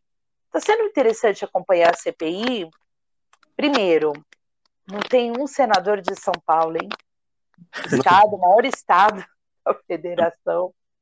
Não tem Caramba. ninguém lá de representante. Tem ninguém. Que lindo. Só o pessoal do norte e nordeste em peso, né? Uhum. Norte e nordeste em peso. Ah, também não tem ninguém do Rio de Janeiro lá. Não, não tem. Aí fudeu. Aí pera lá também. É, não tem, não tem. Não tem São Paulo, tem Rio de Janeiro, mas tem um, um senador de São do Espírito Santo. Nossa, é, ele é incrível. O cara foi delegado de polícia. Não entendi se é da federal ou não, mas ele, ele é professor também. Então você vê que o cara tem uma, uma oratória, sabe? De tipo, meu, você tá fazendo isso é contra as regras, mas sem ser é, brusco e sem ser grosseiro, sabe, André? Ele fala, olha, isso, o que, que ele falou do corpo flamejante? Ah, flagrante quer dizer corpo, corpo em corpo flamejante, alguma coisa assim. E ele falando sobre por que, que a pessoa tem que ser presa. Sabe quando a pessoa é um equilíbrio? Aí você vê um outro maluco lá de Rondônia, Roraima, acho que é o Marcos Rogério lá. Meu, o cara é um trator, Vivi, sabe? Vivi. O cara não tem, não tem uma elegância. Vivi, seu, você... áudio tá dando uma, uma falhada. Falhou? Tá Falhou? Tá Falhou? Tá, tá, dando uma falhadinha, tá tipo... Ixi, tô aqui é. ainda, hein? Será que é minha conexão? Acho que não. Não. É tem alguma coisa aí, perto você... do... Tem é, pode ser do microfone. microfone. Pode ser do microfone. E aí você vê esses caras é, trabalhando ali na CPI, tem alguns que olham e falam, meu, esse cara aí, que o cara tem um conhecimento mesmo de leis e tal. Mas Uhum. tem outros que eu fico pensando, quem foi que elegeu esse trolha, meu? Quem foi que elegeu esse cara? Aí você olha, o cara ali, é, tem o senador lá de Santa Catarina, mano, pelo amor de Deus, o cara não tem noção. E aí você começa a pensar, meu, quem são os eleitores, né, dessas pessoas? Então, eu diria para vocês que é um exercício, se vocês não estiverem fazendo isso, assistam a CPI, pelo menos, é, primeiro que é um seriado muito bom, Porra. é gratuito na TV Senado, né, para se não tiver outro canal, e cada episódio é um episódio, é cada dia é um show diferente ali, É né? muito bom. É Essa muito bom. semana foi quente. Essa, essa Essa semana, essa semana foi quente, mas aí é, eu, é uma sugestão mesmo assistir, porque a gente começa a pensar melhor nesse caso desses senadores. Uhum. Você fala, pô, esse cara é bom, esse outro aqui não é, pelo amor de Deus, né? Veio da onde isso aqui? Então você começa a conhecer mais essas pessoas, mesmo que não sejam do nosso estado, Uhum. mas você fala, pô, esse cara aqui tem um conhecimento, hein? Esse cara aqui sabe muito o que ele está falando. E aquilo para mim é frustrante ver que não temos ninguém de São Paulo representando na CPI. Vamos Ninguém. mudar isso já. Eu vou lá amanhã. Ninguém. aproveita antes do recesso. Aproveita do recesso. É isso, gente. A gente precisa muito disso, é de olhar essa questão da política, aprendermos a ter um pouco mais de é, pensamento crítico, mas isso a gente só vai ter com bagagem cultural, com a nossa leitura, com o nosso conhecimento de mundo. Tá tudo ligado, né? Tá ligado essa questão da leitura, da cultura, o que você conhece da cultura, o que você conhece da sua história. Sim. Ah, a gente, sem querer, a gente está falando aqui e os assuntos se conectaram, não sei se vocês foram percebendo. Sim. Os, os assuntos foram se conectando e todos eles giram em torno da mesma. É, até mesmo para a gente pensar que é a construção de um indivíduo, da identidade de um indivíduo. Uhum. Sem a gente falar daquelas coisas piegas e tal, da filosofia, sociologia e tal, mas pensar mesmo de leitura de mundo, que é isso que nos torna é, habitantes nesse país que aqui, gente, isso aqui é isso aqui não é palmador, não, viu? Não. Aqui não. E tem que ser forte, viu? A gente ainda deu um pouquinho de sorte que nascemos em São Paulo. É, isso aí, verdade. Podia ser pior. Podia ser pior. É, em relação ao a questão do, dos senadores, que você falou do, de voto, não só senadores, né? Isso para deputado federal, estadual, todas as esferas aí. É, tá sendo pautada aquela questão do distritão, do voto do distritão lá, que é, a ideia é mudar isso de começar a carregar. Um, você uhum. vota em um e o cara carrega um, os outros junto, entendeu? O que que. Não sei se você foi atrás de saber disso, ou se você é, tem acompanhado, mas você acha que isso pode ah, melhorar essa questão de pouco de qualidade aí, em questão de, de políticos que a gente tem aí na, na, nos nossos âmbitos do, das nossas esferas, esferas aí estaduais e federais? Então, eu vi esse. Eu não tô, não estava acompanhando. Eu sei que eles querem fazer essa reforma, porque já está bastante tempo, né? Pautada para sair, não sai, né? Porque a quem interessar possa, né? Mas eu estava vendo uma análise na CNN, acho que foi segunda-feira, eu acho, uh, sobre a ideia de fazer o distritão, mas o que isso poderia implicar né? Uhum, sim. Porque, de repente, a gente pode ter a volta do voto de cabresto, né? Por exemplo, eu escolher um candidato que, eu estou falando do voto de cabresto, mas assim, é, dentro de um contexto de uma. A gente tem muito forte a bancada evangélica, né? é, é. Um país que é laico, né? Vamos dizer é, assim.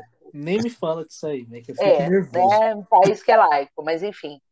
E aí você pode ter um candidato que representa uma bancada evangélica e esse cara começar a ter todo o apoio da igreja ou do pastor ou dessa comunidade uhum. e vai trabalhar em cima deste cara, né? Por isso que eu estou falando de voto de cabresto e tal, ah, tá. mas seria alguma coisa de uma doutrina, né? Para que esse pessoal Sim. vote nesse cara, sem ao menos saber se ele realmente significa, se ele é um bom candidato uh, para aquela comunidade, talvez, ou para o Brasil, enfim. Então, eu não sei, Matheus, eu ainda tenho que eu tenho que ponderar algumas coisas na leitura do Distritão. Eu acho que seria legal a ideia de não carregar essas tranqueiras, né, que a gente é. viu aí. O problema é que estaria de um lado, mas só que acho que complica de, de outros, né? Sim, sim. A bala ou vai dar na mesma ou não pode ser pior. Então... Pode ser pior, é exatamente. Então, eu precisaria olhar melhor, mas eu estava vendo essa análise né, da discussão que é, vai perder um pouco a função do partido, né? O partido passa a não ser importante. Isso é um, importante. Isso é um medo para eles fudido, né? Isso é um uhum, Exatamente, eles. porque perde dinheiro, você perde as verbas uhum. de propaganda, enfim. Uhum. Então, é, é não sei, cara, porque vocês sabem que aqui no Brasil é complicado, né? Essas leis, muitas vezes o pessoal acha que vai, vai ser para o bem, e na verdade é para o bem de alguns, né? Isso. isso. Esse é o problema. Então, é, precisa ver qual é o mecanismo que vai se impor né, é, nessa questão, ainda mais num país que a gente tem essa bancada evangélica vindo com uma força assim Top. fora do comum, né? Vai começar a tocar o telefone aí. Ai, Filha da puta, joga esse negócio na janela. Liga, me liga mais tarde. não posso agora. Oi, Tila, não posso agora. O pior é que, é, é... é que aqui é ramal. então eu tenho que esperar atender lá em, a minha mãe atender lá embaixo. Então eu não posso nem pegar e tirar o telefone e falar, para de, de tocar. Ele tá gravando direto de uma sala comercial na Paulista. Né, né? Jamais. É na minha casa mesmo, cara. Na minha sala comercial. Pior ainda. Mentira, que isso, gente. Enfim. Perdão. Continua, continua. É. Uh, eu nem lembro mais, mas enfim. Não, tem uma Não, mas eu solução. acho que é isso, né? A gente vai precisar ter uma boa análise, né? Se Sim. isso aí vai ser bacana ou não, ou se vai piorar, né? Você, dá. você comentou agora, ver, né? Você comentou agora sobre isso, isso de a lei ser, a gente pensar que pode ser por bem, mas aí pode só beneficiar alguns. Eu, eu acabo me perguntando de muitas formas, não só em leis, mas, por exemplo, a questão da CPI. Quem que está se beneficiando com isso? Que eu acho que não, não acho que seja simplesmente, ah, nós estamos investigando porque muita gente morreu, e isso está muito Uhum. estranho. Não é, né? Os caras não são essa flor toda assim de bondade, Fica de, dura, né? é, de justiça. Não, vamos fazer justiça aqui. Calma, né? Que nem Lava Jato. Quem que se beneficiou com Lava Jato, né? É. Então, O que, que você acha? É. nem precisamos falar, né? A gente nem precisa falar. O que entrou no poder e pediu pra desmanchar tudo. Isso. É. Então, É isso. eu costumo me questionar dessas coisas, né? Quando os caras vêm vendendo ideia e falando, não, vamos, vamos fazer, vamos não sei o quê, vamos tirar limpo, porra. Meio estranho, né? Meio estranho, né? É. Mas Não- assim, é, é um palanque eleitoral, né? É um palanque eleitoral também ali. Ali tem gente que a gente percebe pela fala que é palanque eleitoral. Sim. Mas é um palanque eleitoral e, ao mesmo tempo, está justificado e está pautado pela questão da- das pessoas mesmo, né? Ah, pela sim. quantidade de mortos e tal. Eu acho que isso pega, pegou muito. E eu acho também que eles estavam esperando que o, o Rodrigo Maia ia tomar uma, uma posição, né? Enquanto ele era é, presidente da Câmara, e ele sentou lá em cima dos impeachments e ficou quietinho, né, na dele. Então, Mas, enfim. se, mas se ele sentou, o Arthur Lira tá sentando triplo. Não, ele sentou e o Arthur Lira vai continuar. Isso aí, se realmente isso for confirmado na história do Luiz Miranda lá, que, que ele é o cara que meteu o dedo e falou que ia tirar o Pazuello do lugar, meu, pô, isso aí é seríssimo. Né? Entendeu? Aí hoje eu estava ouvindo de manhã o pessoal falando que ele responde a vários processos, o Arthur Lira. Então, teoricamente, na ausência do presidente e na ausência do vice, ele seria o uh, representante da nação a sentar na cadeira de presidente, né? Sim. Só que réu não pode ser presidente. Então, como é que vai ficar? Porque Aí, ele tem um monte de processo, e aí vai para o Senado, né? Sim. Então, eu também nem sei, eu acho que isso nem vai chegar a acontecer, enfim, porque daqui a pouco o outro já voltou lá de Angola, sei lá eu, né? Mas são situações, eu acho que a ideia começou mesmo com uma, ok, vamos chacoalhar um pouco a oposição de querer tirar o presidente, aí eu acho também que isso era meio que um palanque eleitoral, uhum. por uma questão das mortes. Porém, porém, eu vou te dizer que a revelação do Luiz Miranda foi o que mudou tudo, eu acho que nessa CPI. Ah, sim. Vai acabar em pizza? Não sei. Vai, vai chegar num ponto específico? Também não sei. Mas o fato que é, quando ele começa a, a apontar todos os tentáculos dentro do ministério, o cara ali tem que jogar uma bomba, de verdade. É. É uma bomba. É, é, é corrupção atrás de corrupção ali. Uhum. Eu acho que ele não ia falar se ele não tivesse provas, né? Também queria dizer isso. Eu acho que se ele foi lá e falou, eu tenho, tenho como provar, é, tudo que está colocando ali é porque ele realmente tem provas. Então ele está se garantindo de alguma coisa, né, meninos? Isso é fato. Então eu acho que a partir da, da denúncia dele, ela tomou um outro rumo para mostrar o seguinte: olha, não é, a gente não está aqui só para falar do presidente que não comprou as vacinas da Pfizer e tal, Uhum. é, mas tem outros problemas por trás disso. E eu, eu, vou falar uma coisa: eu concordo muito com, com o senador lá, o Eduardo Girão, que fala que tem que investigar os governadores e prefeitos. Isso Com eu certeza. concordo. Eu concordo. Eu concordo. O consórcio do Nordeste pagou o respirador, não entregou, o cara falou que não vai devolver o dinheiro. Como assim, gente? Sabe? Tem umas coisas ali que é, eu acho que precisa investigar também. É que agora caiu num, num- caiu num lado ali essa, essa CPI, cara, que é podre, meu. É, é Sim. muito podre, é muita podridão ali dentro. Sim. Então você fica pensando, cara, se for ficar investigando, vai até quando? Até o ano que vem, né? Porque cada hora aparece alguém falando alguma coisa a mais que fala, porra, meu, aí, mais uma, né? É. Então, é um. É por isso que eu falo, gente, essa CPI, cara, é, é, assista ela diariamente, ela não paga, não precisa ter Netflix, você se diverte, é cada vez é uma, um sucesso. O dia que o cara saiu preso foi um sucesso, né?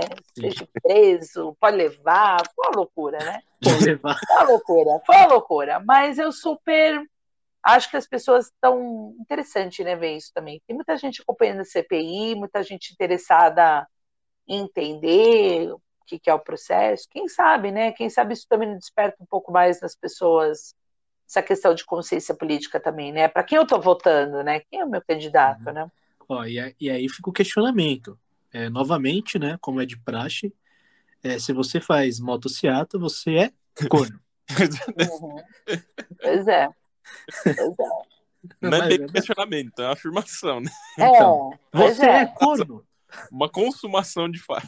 pois é. Pois é. A gente, E a aí gente achando que. E, e acho que tá arrasando, né? Assim, o pior é que a pessoa acha que tá arrasando. Ai, gente, olha. É para poucos, é para poucos, viu? Eu Esse vou andar de é moto com mito. Tá. Ai, ai. Caraca, velho. Eu, eu, eu acho engraçado assim, eu já comentei alguns episódios atrás e quando a gente tocou nesse assunto, que eu gosto de ol- ouvir, ouvir mais ou menos. Não, não tanto. Eu gosto de dosar isso, mas eu gosto de ouvir e ver as merda que as pessoas que o seguem, né? As pessoas que Uhum. seguem falam. Porque assim, eu gosto de ver até onde vai a, a loucura, assim, a, aonde vai, até onde vai a noia, né?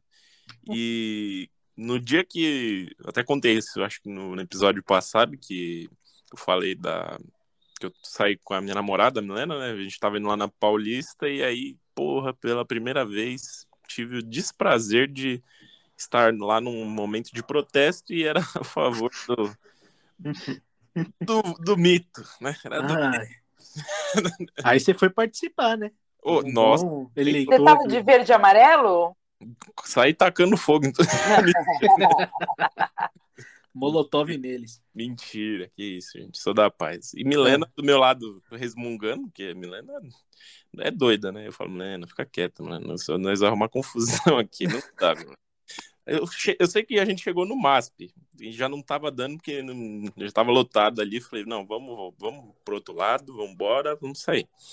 E aí, quando é isso que a gente ouve as musiquinhas, né, que fizeram as musiquinhas, merda, né? E aí, acho que o que mais marcou é os caras falando que não, estão querendo culpar o Bolsonaro pelo Covid no mundo. Pô, porra. Pelo amor de Deus, né? Covid no mundo. Calma, né? Calma, né? Então, Pois é, cara. É umas coisas assim, meu. Então, você olha, você fala, meu, você vai discutir com uma pessoa dessa? Sim. não Não tem, não, você não tem o que discutir. não né? Você não tem o que discutir. Porque você vai perder. Você Sim. pode falar o que você quiser, você vai perder, porque certamente, Matheus, em algum momento ele vai chegar, ele vai começar a te xingar. Se você começar a ir contra, contra, você é petralha, você é É. comunista, você é isso. Não é? Eles não têm o que dialogar, entendeu? Então é lógico que vai acabar uma discussão vazia, né? É. Uma discussão vazia. Então são pessoas que assim, eu já desisti de tentar ouvir ou eu publiquei essa semana, nossa, me arrependi. Mas vai ficar lá a publicação porque eu não respondi. Eu publiquei lá o é, publiquei no Instagram lá que eles fizeram um minuto de silêncio para uma funcionária que morreu da é, lá da, do Senado, que ajudava todo mundo, ela era tradutora e tal. Uhum. Todo mundo parece que tinha muito carinho por ela, disse que ela ficou 50 dias lutando tal. E aí é o que as pessoas falam, pô, você tá lutando contra uma doença que já existe uma cura, supostamente, né? Supostamente, quando eu digo assim, a vacina não é a cura, mas a vacina pode te ajudar a não chegar nesse quadro grave e a pessoa continua e as pessoas continuam morrendo. Então, eles fizeram um minuto de silêncio e eu tinha fotografado depois. Ah, aí, aí teve comentários assim, eu falei, bom, deixa lá, porque vou responder. Eu vou perder meu tempo? Não, não vou, deixa lá. Não, não, você não tem diálogo com essas pessoas. Então, é, elas acreditam. Hoje de manhã, no, no Facebook da minha mãe, tinha um monte de gente. Bezerra de Menezes, sei lá, todo mundo protegendo o Bolsonaro. Fico pensando, cara, Bezerra de Menezes tem outras coisas para fazer, cara. Hum. Ele, Chico Xavier, tem outras coisas. Eu entro na fila e pega a senha, entendeu? Ai, tá sendo protegido. Umas coisas assim, tipo, cara, que mundo que a gente vive? Mundo é. dessas pessoas vazias. Então, e o que me, o que me entristece mais é que agora eu estou numa, numa, numa questão que eu olho para essas pessoas e falo, meu, é, eu começo a questionar, inclusive, a questão profissional dessas pessoas, sabe? Uhum. Você olha e fala, meu, será que esse cara é um bom profissional mesmo? Porque ele acredita em qualquer coisa, Não. ele acredita em qualquer tudo que se fala, fake news. Será que eu posso dizer que esse é um bom profissional para me atender, para, sei lá, cuidar da minha saúde? Você fica pensando nisso também, sabe? É e aí eu olho e falo assim, ah, é, não, é, André, você fica pensando, porque uma coisa, André, eu falar assim, eu vou te contratar para minha empresa para você me ajudar lá na, na questão de organizar a casa tal. Uhum. Eu sei da sua competência e tudo mais. Mas você é bolsonarista, mas assim, você acredita em algumas coisas, mas você é uma pessoa eloquente, sei lá, e fala, não, mas não, eu acho que o Bolsonaro é melhor e tal, mas ó, hoje estou arrependido. Isso é uma situação. Sim. Tem aqueles que acreditam em qualquer fake news, por exemplo, essa história do chip na vacina, gente. eu ia adorar se tivesse. Meu, não, e aí você vai. E, aí, e essa história de, de aferir a temperatura? Cara, Putz, meu, tá eu sou, é assim, ó, eu chego no lugar, eu chego no lugar e falo, a pessoa já vem no meu braço, eu falei, na testa. Que é aqui, cara, o certo é aqui. Isso não vai me dar Alzheimer, não vai dar nada. Quem foi que falou isso? Uma fake news. É. E aí você vê uma pessoa que é profissional da saúde dizendo que isso pode acontecer, parou. Eu não posso mais frequentar essa pessoa como profissional. Sim. É. Por aí, gente, o, o, o, termômetro sempre foi para ferir a temperatura da testa, pois é, porque cara. dá diferença no braço. Aí eu comecei a rir, porque assim, eu cheguei no CT Norte e eu queria chutar aquela máquina no CT Norte, porque o CT Norte tem que pôr o pulso, se vocês foram, né? Você tem que pôr ali para tirar a temperatura e você já estica a mão, já cai o álcool, né? Ah. Eu falei, não, mas eu não quero que seja no pulso. Bota a cara no... lá no negócio. O cara falou, não dá, tem que ser no pulso. Aí, dei risada, por quê? Porque no, no ano passado, é, no ano passado, eu estava em Santos e eu fui até o Museu do Café, levei minha mãe, que ela não conhecia, minha mãe e minha tia. Uhum. Chegamos no Museu do Café, como você afere a temperatura do seu rosto? Então você tem um totem você hum. põe sua, o seu rosto naquela direção da câmera, ela vê a, o infravermelho, se você tem febre ou não. Sim. Aí ele te dá o ok para você entrar no museu e fala: coloque a mão aqui para você receber o, o álcool em gel. Uhum. E eu comecei a rir, eu falei assim: Ô, moço, como é que faz aqui aquele pessoal que quer pôr o punho? Ele falou: não dá para pôr o punho, é só hum. pode ser o rosto aqui. Eu falei: e aí? Ele falou: não entra. Simplesmente não entra, é, porque é, tem que fazer, entendeu? É, não, eu... Então, é, é, é, é, divertidíssimo a gente ver esse tipo de coisa. Você fala assim, cara, se um profissional da saúde continua acreditando que você vai ter um chip na sua testa, pelo amor de Deus, né? Então, ah, não. Não, imagina. procurar outra pessoa, né? O é. que mundo que o cara vive, onde ele se acha tão importante a ponto de que o mercado vai roubar as informações de cartão dele. Mano, isso é um fodido. Ninguém quer saber dessas informações, não. Parceiro. Pois é, pois é. É, é muito, é, é, muito surreal, cara. É muito surreal. E aí você começa a ver essas pessoas na sua rede, Instagram, Facebook, cara, foi deletando, assim, tipo, vá com Deus. É. Porque são pessoas que não te agregam nada e, pelo contrário, acreditam em fake news, acreditam em tudo que é ruim, né? Mas nas redes sociais é mais fácil. O problema é quando é sua mãe que vem disseminar, Aí, disseminar é, aí- fake news com você, porque isso não- comigo. É. Maria. Eu não passo por isso que minha mãe, mais do que tudo, detesta esse cara. Meu pai é engenheiro e ele só conseguiu estudar, óbvio, é, tem as experiências dele, né? Mas ele diz ele que só conseguiu estudar por causa do governo Lula. Ele não é de esquerda, mas ele já é anti-governo do Bolsonaro faz tempo.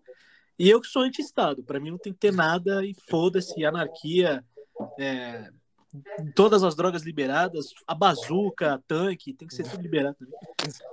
Sem crise. Ah, Ah, e debate em pra- em praça pública. Quem perder é enforcado. que estado bacana esse. Porra. É, isso aí é muito anarquismo, hein, André? Isso é André para presidente. O Mas meu isso voto, acontece, isso acontece. você não tem. É, o meu também não. Se não é enforcado, não. Mas se fosse a guilhotina, pode ser, hein? A Ah, guilhotina seria legal. Ah, então melhor ainda. Uma guilhotina moderna por Bluetooth.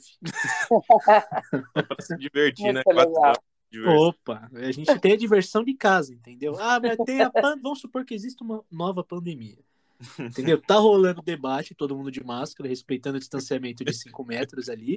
Ah, perdeu. Eu, da minha casa, lá do Planalto Central, aperto o play e pá, corta a cabeça. Excelente. entendeu? Comigo as coisas serão mais simples. Jesus. Jesus. Quando você falou de sanidade, ó, ele não defende o governo, mas ele tem uma coisa pior. É, exatamente. Eu sou insano, cara. Tirania. Tirania. Vamos explodir os Estados Unidos lá com. Vou mandar, vou mandar dengue pra China. Ai, Vou acabar com tudo. Vou Ó as com tudo. fake news, ó as fake news aí. Ó as fake news. Daqui a pouco vai falar que o ebola também surgiu na China. Também, também. Quem disse que não? Ai, né? gente. Não, o ebola, na Muito louco, verdade, né? ele é um vírus de computador, né? que todo mundo sabe que foi um cientista cansado do trabalho. Ele copiou o vírus do computador e espalhou no ar. É o que dizem. ai, ai, é foda. Ah, é top, cara. Top. Meu Ah, áudio tá voando, hein? O papo aqui tá bacana. Tem tanta coisa pra falar que a gente ainda nem falou sobre a sua trajetória, né? A gente acabou que o, o papo, a gente falou um pouco da idade, mas aí a gente a gente preferiu fugir desse assunto aí. A Viviane Ó. começou a trajetória lá na época do Japão feudal. Né? Lá na época do da Paleolítico. Ela que escreveu, ela que escreveu nas pedras lá, né? eu estava ali no momento que os sumérios fizeram a primeira tábua na argila. Eu vi. Eu vi. Matheus, você sabe que um dia vai ser a gente, né? A gente zoou agora. mas- É, claro, vocês vão agora amanhã, depois, depois de amanhã, isso vai acontecer com vocês. Isso é a lei da vida, naturalmente. Sim. Isso é fato, isso é Vou- fato. Aqueles, esses moleques vão olhar pra gente e falar, ah lá, aqueles velhos caquete, caquite, sei lá, essas velho acabada lá, lá. É, mas é, Olha o saco mo- murcho. Ó o esses moleques têm que ter a noção, né? Que elas preferem os mais velhos, né? Só É, depende, né? Ah, Se for você, não, tá ligado? Não, mas é, é- é que assim, eu não tive. Eu não tive a gana de falar, mas agora eu vou falar. Meu, só tem imbecil agora no ensino médio. Impressionante. Só tem imbecil. Imbecil. Nossa, cara, eu falo, eu falo. Não é querendo me gabar, não. Mas a gente foi a última safra boa. Vocês que lutem, mano. Vocês que lutem. Vocês que Era, lutem. era uma safra maior, né? Vamos dizer assim, porque, como ela disse, como a Viviane disse, é, tem algumas exceções. Sim. poucas, É, poucas, então, né? Poucas. Mínimo. É mínimo. E eu poucas. digo assim, a, a, a, a- a nossa geração já vinha cagadinha. Já cagadinha não, já veio cagada. Essa é a realidade. Uhum. Tem muito, muito, muito louco por aí. Mas só que tinha mais gente que eram salvas, né? Tinham mais almas salvas no, no purgatório. Mas agora, mas agora acho que o número cada vez mais acho que tá reduzindo. Eu também acho. É, é proporcional ao crescimento do TikTok. Ah, não tenha dúvida disso. É proporcional ao, à falta de interesse de conhecer coisas novas, ou você só ficar dentro do seu mundinho, enfim. É, e aí vai cair naquilo que a gente falou, da falta de leitura de mundo, de você ir numa exposição, de você conhecer lugares diferentes e você, de repente, eu vou para um lugar porque eu quero conhecer aquele lugar, não é porque é um templo do consumismo, por exemplo, sabe? Uhum. Então, essa geração que vem agora tem essa. Tem uma galera que é, tem um outro tipo de preocupação, então, claro, são aqueles caras que vão se destacar lá na frente, vocês não tenham dúvida disso, né? Vai sim. se destacar, vai conseguir se colocar é, numa faculdade bacana, participa de competição, acho que isso ajuda também a, a desenvolver essa questão de conhecimento e tal. E, mas não é a grande maioria, né? A gente gostaria que fosse a maioria, mas não é, né? Então uhum. é, fica difícil. Então, essa turma, a gente sabe que eles vão, eles já têm o caminho deles. O, a gente tem que se preocupar com quem não tá nessa vibe, né? É. Quem tá nessa de, tipo, não sei para onde eu vou, não sei quem eu sou, entendeu?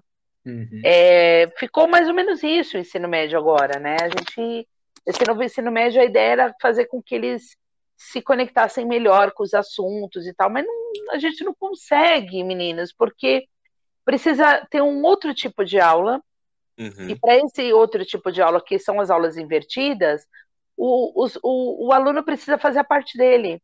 Sim. que é ler, que é pesquisar e tal. E essa galera não quer, elas querem o quê? Tudo de mão beijada. E não dá certo, cara. Não dá, nesse novo estilo do, do, do ensino médio não dá certo. Entendeu? Então, vai ser uma peleja. Acho que a gente consegue mudar isso. Não sei daqui quantos anos, mas acho que a gente consegue. Deixa eu ser presidente que a gente muda. Enquanto a minha trajetória vai ter que deixar para um outro programa, tanta coisa que a gente falou hoje. É. Ah, então já deixo o convite para o episódio 2, né? Opa, ser ah. fechado. Aí eu vou trazer umas histórias cemiteriais para vocês. Aí sim. Oba. Aí, puta merda, velho. Aí, puta, eu tenho que comprar outro fardo de Heineken, velho, que acabou a minha. Oi, eu vi que vocês entrevistaram o Paulo Resulte, né? Uhum. Paulo, Paulo é incrível. Paulo trabalha com uma pesquisa sensacional aí do, da família real. Tal. Tem o pessoal que critica muito a escrita dele, enfim. Mas... Ah, eu, eu acho ele um cara incrível. Eu acho que ele é o cara do povão, sabe assim? Sim. Ele é o cara que a gente precisa ter. Esse papo de você ter é, caras eruditos para ficar falando coisas não chega no pessoal. Os livros eles são ótimos. Sim. Eu comprei um livro dele para fazer justamente a, a minha tese de doutorado, que eu precisava pesquisar, que, que fala sobre mulheres, cara, sobre as mulheres na época do café, na época do império, tal. Pô, ele tem um trabalho assim simples, é, cheio de informações uhum. e que chega a qualquer pessoa. Então, qualquer pessoa que comprar aquele livro vai entender o que ele está falando. Né? Sim, sim. E aí é eu dei uma olhada no livro do. Acho que foi do Pedro II que eu vi. E eu achei também a escrita assim formidável. Então, assim, um cara assim que é, chegou na, na, agora como integrante né, da bibliografia aqui, mas ainda tem o pessoal dos torce o nariz, porque ele é muito não é muito erudito, entendeu? Chatice total, enfim. É, quer elitizar a história, né? Foda. Hum, sim, aí não chega nas pessoas, né? A gente precisa a gente precisa fazer com que as pessoas queiram ler, tem que ser uma coisa bacana, não dá, gente. Sim. Ficar com palavras difíceis e tal, isso aí deixa para o livro do século XVIII, XIX. Sim. Mas tem que vir com um assunto real, mais fácil para as pessoas entenderem, né? Isso que vale a pena, né?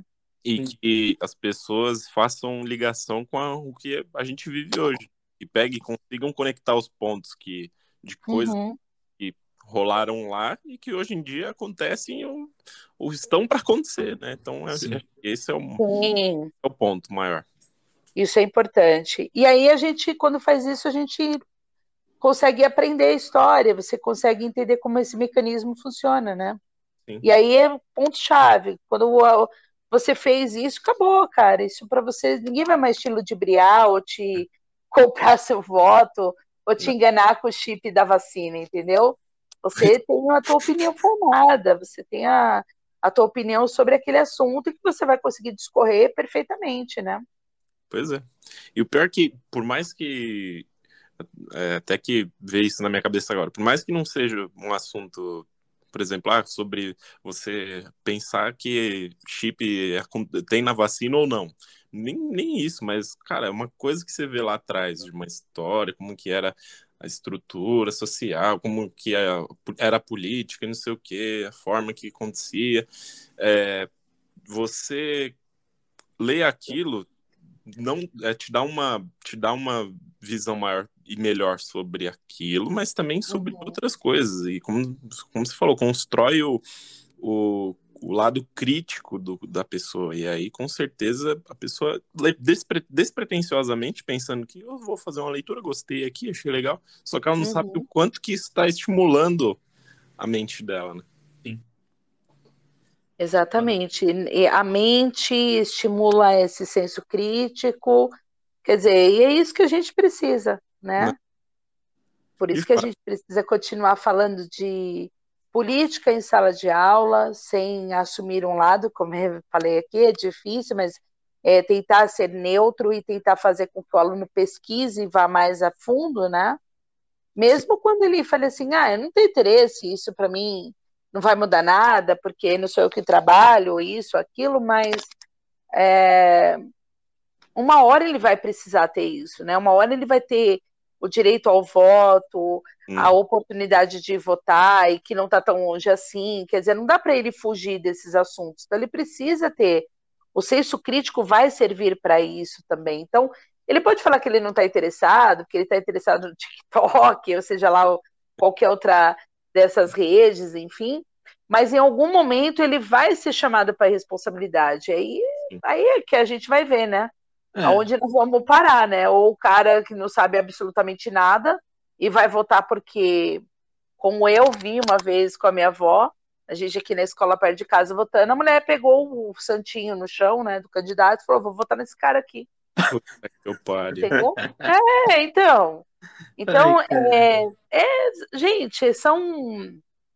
É difícil a gente mudar, mudar a mentalidade né, dessas pessoas, é muito difícil. Eu Mas eu achava, que não né? pessoas, eu achava que não tinha pessoas que faziam isso, mas agora eu entendi. É me dá raiva dessas pessoas, porque por causa delas, outras pessoas vão lá e enchem a rua de porra de santinho, né?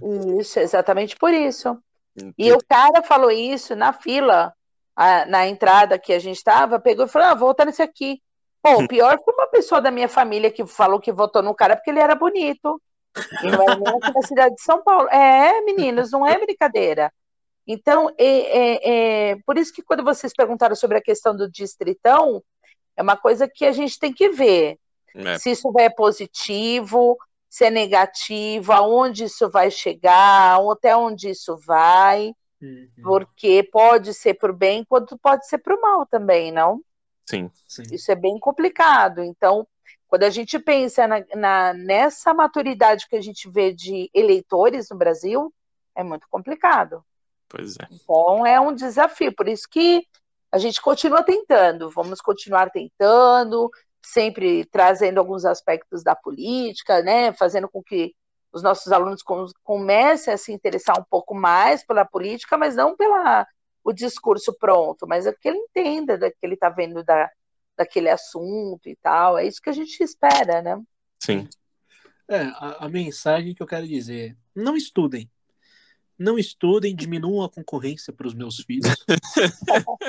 para mim é melhor. É isso aí. para os meus irmãos, então. É isso aí. É isso aí. Vai para uma faculdade particular, deixe as públicas, não é? É isso. isso e aí eu me senti ofendido. agora, agora doeu aqui. Cara, é porque na real, bicho, aí vai gerar mais três horas de, de episódio. É. Mas na real, as faculdades públicas, elas têm o inverso do que era para ser, entendeu? Quem tá uhum. nas faculdades públicas e federais são elite. Quem está nas particulares é a plebe. Uhum. era para ser o inverso. As pessoas, exatamente, são as pessoas que não conseguem atingir esse nível né, de exigência da pública, que ou só conseguem. Ou não conhece ninguém lá dentro, né? Exatamente. É, exatamente. Exatamente. E vai continuar sendo assim, porque o ensino cada vez mais defasado, a pública cada vez vai ficando para trás, e a, a privada mais à frente, com mais exigências, né? Gente, vai ficar, a coisa vai é, cada vez mais se distanciando, criando esse abismo, né? Infelizmente. Uhum. Infelizmente. Foi foda. Foi foda. É, é. Esse papo foi do caralho. Porra. Foi muito bom. Eu gostei bastante. Eu tô ansiosa aí. Depois me chama para um episódio 2 agora. Sim. O episódio. Como é que é o episódio 2? Não, o episódio 4. A nova esperança. é, esse aqui eu vou separar em sete partes. Né? A trilogia. O que, que você ia falar, Zé? Nada. Eu... Ele, ele riu. É. Pior que foi. Eu interrompi a risada do cara, impressionante. eu tenho dessas, desculpa. Mais é. forte é... que eu, né? Você fala, é mais forte que eu, estou passando no, no grupo de, auto, de ajuda. É, eu tô realmente, eu tô nessas, nessas fases mesmo. É foda, né? Vida de casado é foda. Eu não tenho mais, mais experiência com riso. Calma, calma que nem casado. nem casado ainda é. Calma, calma. Falta menos de um mês. É. Foda. Tá tenso. Tá tenso. tá tenso. Tá tenso. Tá tenso. O tá mundo tenso. não é mais o mesmo. Eu casar, não, realmente tá errado. Algo está errado. Algo está errado mesmo, mas tudo bem. Bem errado, mas tá tudo bem. Vai ficar mais errado se você souber o porquê que ele vai casar, onde surgiu, como surgiu. Ah, essa aí é o mistério. Essa aí é o mistério. Não foi em Las Vegas, para quem tá achando, foi muito pior. Não, não, mas é, é, é, faz muito tempo. tá na hora já, tá tudo certo. Já tá na hora? Então tá. Já tá na hora. Você já tá. falou, tá tudo certo, então. Não é, porque tem, tem certos benefícios é, fiscais, burocráticos e tal, que só casando para você entender. Hum... Para quem tá escutando, é claro. E aí, entendeu? Eu sou ardiloso, irmão. Tudo tem um motivo. tem. Hum. Tem um motivo. Qual é, a, qual é a nacionalidade da sua namorada? A dela é brasileira, a minha que é argentina. Hum, hum. Uhum. Ah, você é argentino? Eu achei que você era chileno. Que chileno? Me respeita. Ele é irmão, ele é irmão e rodeio. Ele é os irmãos. É, me respeita aqui, chileno, não fico nas montanhas, não, mano. Ah, que da hora. É, minha, minha mãe é argentina, então eu não nasci lá, obviamente, mas a nacionalidade eu consigo tirar por causa Sim, dela. a nacionalidade é, é descendência, não? Isso, exatamente. Então tem, tem, vai ter uma série de vantagens, né? Entendi. Entendi. Então, já entendemos, já entendemos, já entendemos. Casamento comercial, agora a moda uhum. é. É lógico. Não, tô brincando. Nossa, se ela ouvir isso, eu vou tomar um tiro. Vai mesmo. E eu espero que ela não esteja ouvindo. Não tá, ela tá em reunião até agora. Caramba. Tá, é que ela teve happy hour também hoje. Né? Ah, entendi, entendi. O happy hour dela durou bem. É, é. então. Pois é, mas é, eu, eu encerro o episódio, mas se vocês quiserem, a gente troca ideia, faz um revival, quiser saber como aí. a gente tá. Ixi, tamo aí voando. A gente trabalha junto ainda. É. Que delícia, gente, que delícia esse papo com vocês, viu? Foi muito legal. E vamos marcar depois, cara. Vamos marcar um outro episódio. Ou vamos fazer um outro bate-papo com um temático. Vamos, vamos pensando. Eu gostei bastante. Então, é aí que tá a, a visão do longo prazo, entendeu? Na verdade, o que que eu fiz? Eu fiz o mesmo que a Marvel fez com super-heróis. eu apresentei primeiro o Paulo Resulti. Eu vou apresentar você. Eu já apresentei o Giba, que na minha concepção ele é um ele manja de história. Então vai rolar o episódio especial de história. Hum. Entendeu? Com pessoas de gabaritos sensacionais, entendeu? Ah, que e da vão, hora, hein? E vão acabar com a reputação minha. Vou mostrar que a gente tá aqui fazendo simplesmente nada. Nada, é. nada. É, na verdade, eu e o Matheus, a gente critica muito as coisas, entendeu? Então, tem agora a gente tá lançando aí, tentando lançar né, a série Mais Críticas, que é só ele falando, criticando tudo que tá acontecendo. E os episódios, em teoria, mais completos, mais, é, mais robustos, com mais tempo, são esses com convidados, entendeu? Gostei dessa ideia do mais críticas. E é legal fazer. Sim. É, cada vez mais expondo opiniões e opiniões que tragam reflexões, eu acho isso super legal. Sim. Sim. Depois eu... eu quero que vocês gravem, quando vocês começarem, ou o que vocês tiverem dos mais críticas, uh, quando a gente tiver o projeto lá do podcast do colégio, hum. vamos ver se a gente faz um bem bolado e eu levo vocês. Ah, fazer um, garoto. É, não dá pra gente falar tudo que a gente quer, né? Lógico, mas assim. É, Fala tu, Matheus. A gente vai ter é. que dar uma polida. É, tem que dar uma polida no, no, no vocabulário, mas eu acho Sim. que vale super a pena. Vamos. E o, o projeto do podcast com os alunos surgiu dentro desses. A gente está com dois projetos da ONU, uhum. é, da ONU, não, da Unesco, né, na verdade. Porra, foda. Um de trabalho infantil e um uhum. de sobre a representação dos povos do sul global, né? Caramba. São temas que já está vindo há muito tempo, como é que o, o mercado cinematográfico e tal. E aí, a hora que eu uhum. desenvolvi o projeto com a turma, eu pensei em fazer mídias diferentes, né? Uhum. Um blog, ah, um vídeo para YouTube e tal, e o podcast. E a galera do podcast está se dando muito bem, muito é. bem. Muita coisa legal, muitos comentários legais, assim se preparando mesmo. Então, acho que uhum. vai rolar, né? A ideia é que o colégio concorde da gente fazer um, um canal e colocar esses programas e depois, quem sabe, a gente fazer um, é, uma sequência de podcasts também com essa turma, né? Eles estão manjando muito, meu. Então... É, não preciso nem dizer que eu topo, né? Eu quero estar tá lá já, já quero estar tá no meio. Convidados, coisas assim, eu acho que seria muito legal. E podcast é uma. É uma, uma. Hoje eu acho que é uma mídia que ela chega muito mais longe, né? Porque você se conecta em qualquer lugar. Então, é mais eu estava indo para a escola né? de manhã. É, você conecta ali, você está ouvindo o podcast de manhã, 20, 30 minutinhos é o teu percurso, você já escutou uma notícia, alguma coisa, quer dizer, isso é é muito mais gostoso. Às vezes você não tem tempo de ler, se você não tem tempo de estar assistindo alguma coisa, o áudio te ajuda também, né? Uhum. Sim. Então Sim. é uma é uma via bacana para se trabalhar. Vamos ver, né? Isso é um projeto para ver se a coisa anda agora em 2021. É, eu não sei a opinião do meu sócio, mas se ele não quiser, ele vai do mesmo jeito que eu vou empurrar ele para ir comigo. Mas não tenha dúvida que eu eu tô até empolgado aqui, eu tô eu já tô me policiando para não falar merda e te policiando, porque tenho certeza que só você se policiando não vai adiantar. Eu vou ter que André. É verdade. É, aí é proibido para menores. É. Não, esse, esse episódio com a Vivi foi super light, na minha opinião. Ah, isso de... é verdade, porque eu ouvi os outros, realmente. Foi super, ó, top. Foi light, muito light. É, foi que... mesmo. Você só falou em rasgando o cu.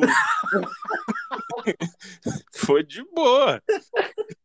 É que, é que aqui a gente faz um contraponto muito bom, né? O Matheus é sempre o, o quadrado, né? Aquele cara quadradinho, certinho, bonitinho.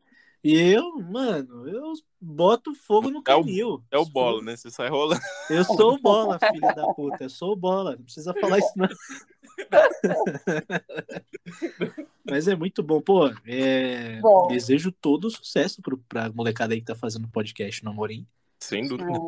É, tudo certo mesmo. Vamos, vamos fazer esse negócio acontecer.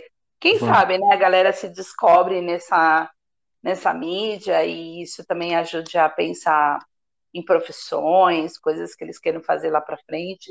e, aí, e aí entra um ponto, é, vai de encontro com uma ideia que eu tenho, já faz um, que a gente tem, já faz um tempo, que é criar uma rede é, de multiconteúdo. Então, uhum. daqui um tempo, é lógico, a gente faz isso, mas como um hobby.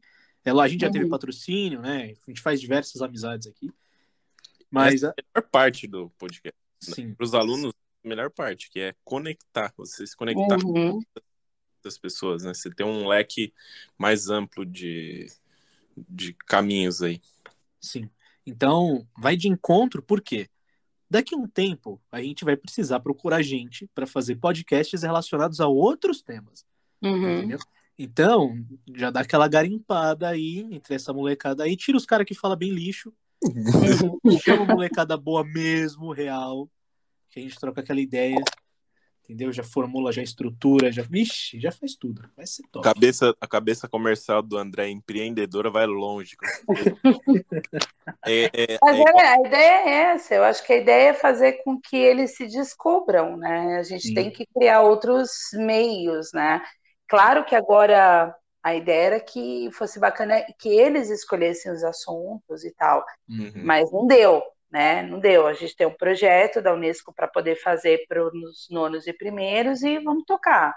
Uhum. E assim, saíram coisas muito legais. É, teve algumas que não, claro, não dá para dizer que foi tudo 100%, mas teve coisas muito boas que a gente vê que está indo para o caminho certo e que se eu jogar um assunto, falar, meu, qual é o assunto que vocês querem falar?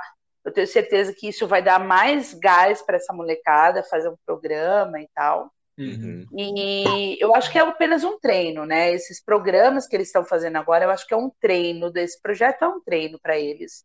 Uhum. E dali é claro que eu vou conseguir saber quem realmente manja dessa estrutura, tá a fim de trabalhar, então vai dar para a gente fazer coisas bem interessantes ali, com toda certeza. Então, se a gente conseguir criar o canal né, do podcast lá do, do Colégio Amorim, que é uma ideia bacana, eu acho que dá para a gente ampliar isso para entrevistadores, para assuntos que eles queiram falar, trabalhar convidados com ex-alunos, de trazer uma experiência, o que, que você está achando da tua profissão mesmo, uma o que, que você espera. É. Não fala isso, que eu adoro minha profissão.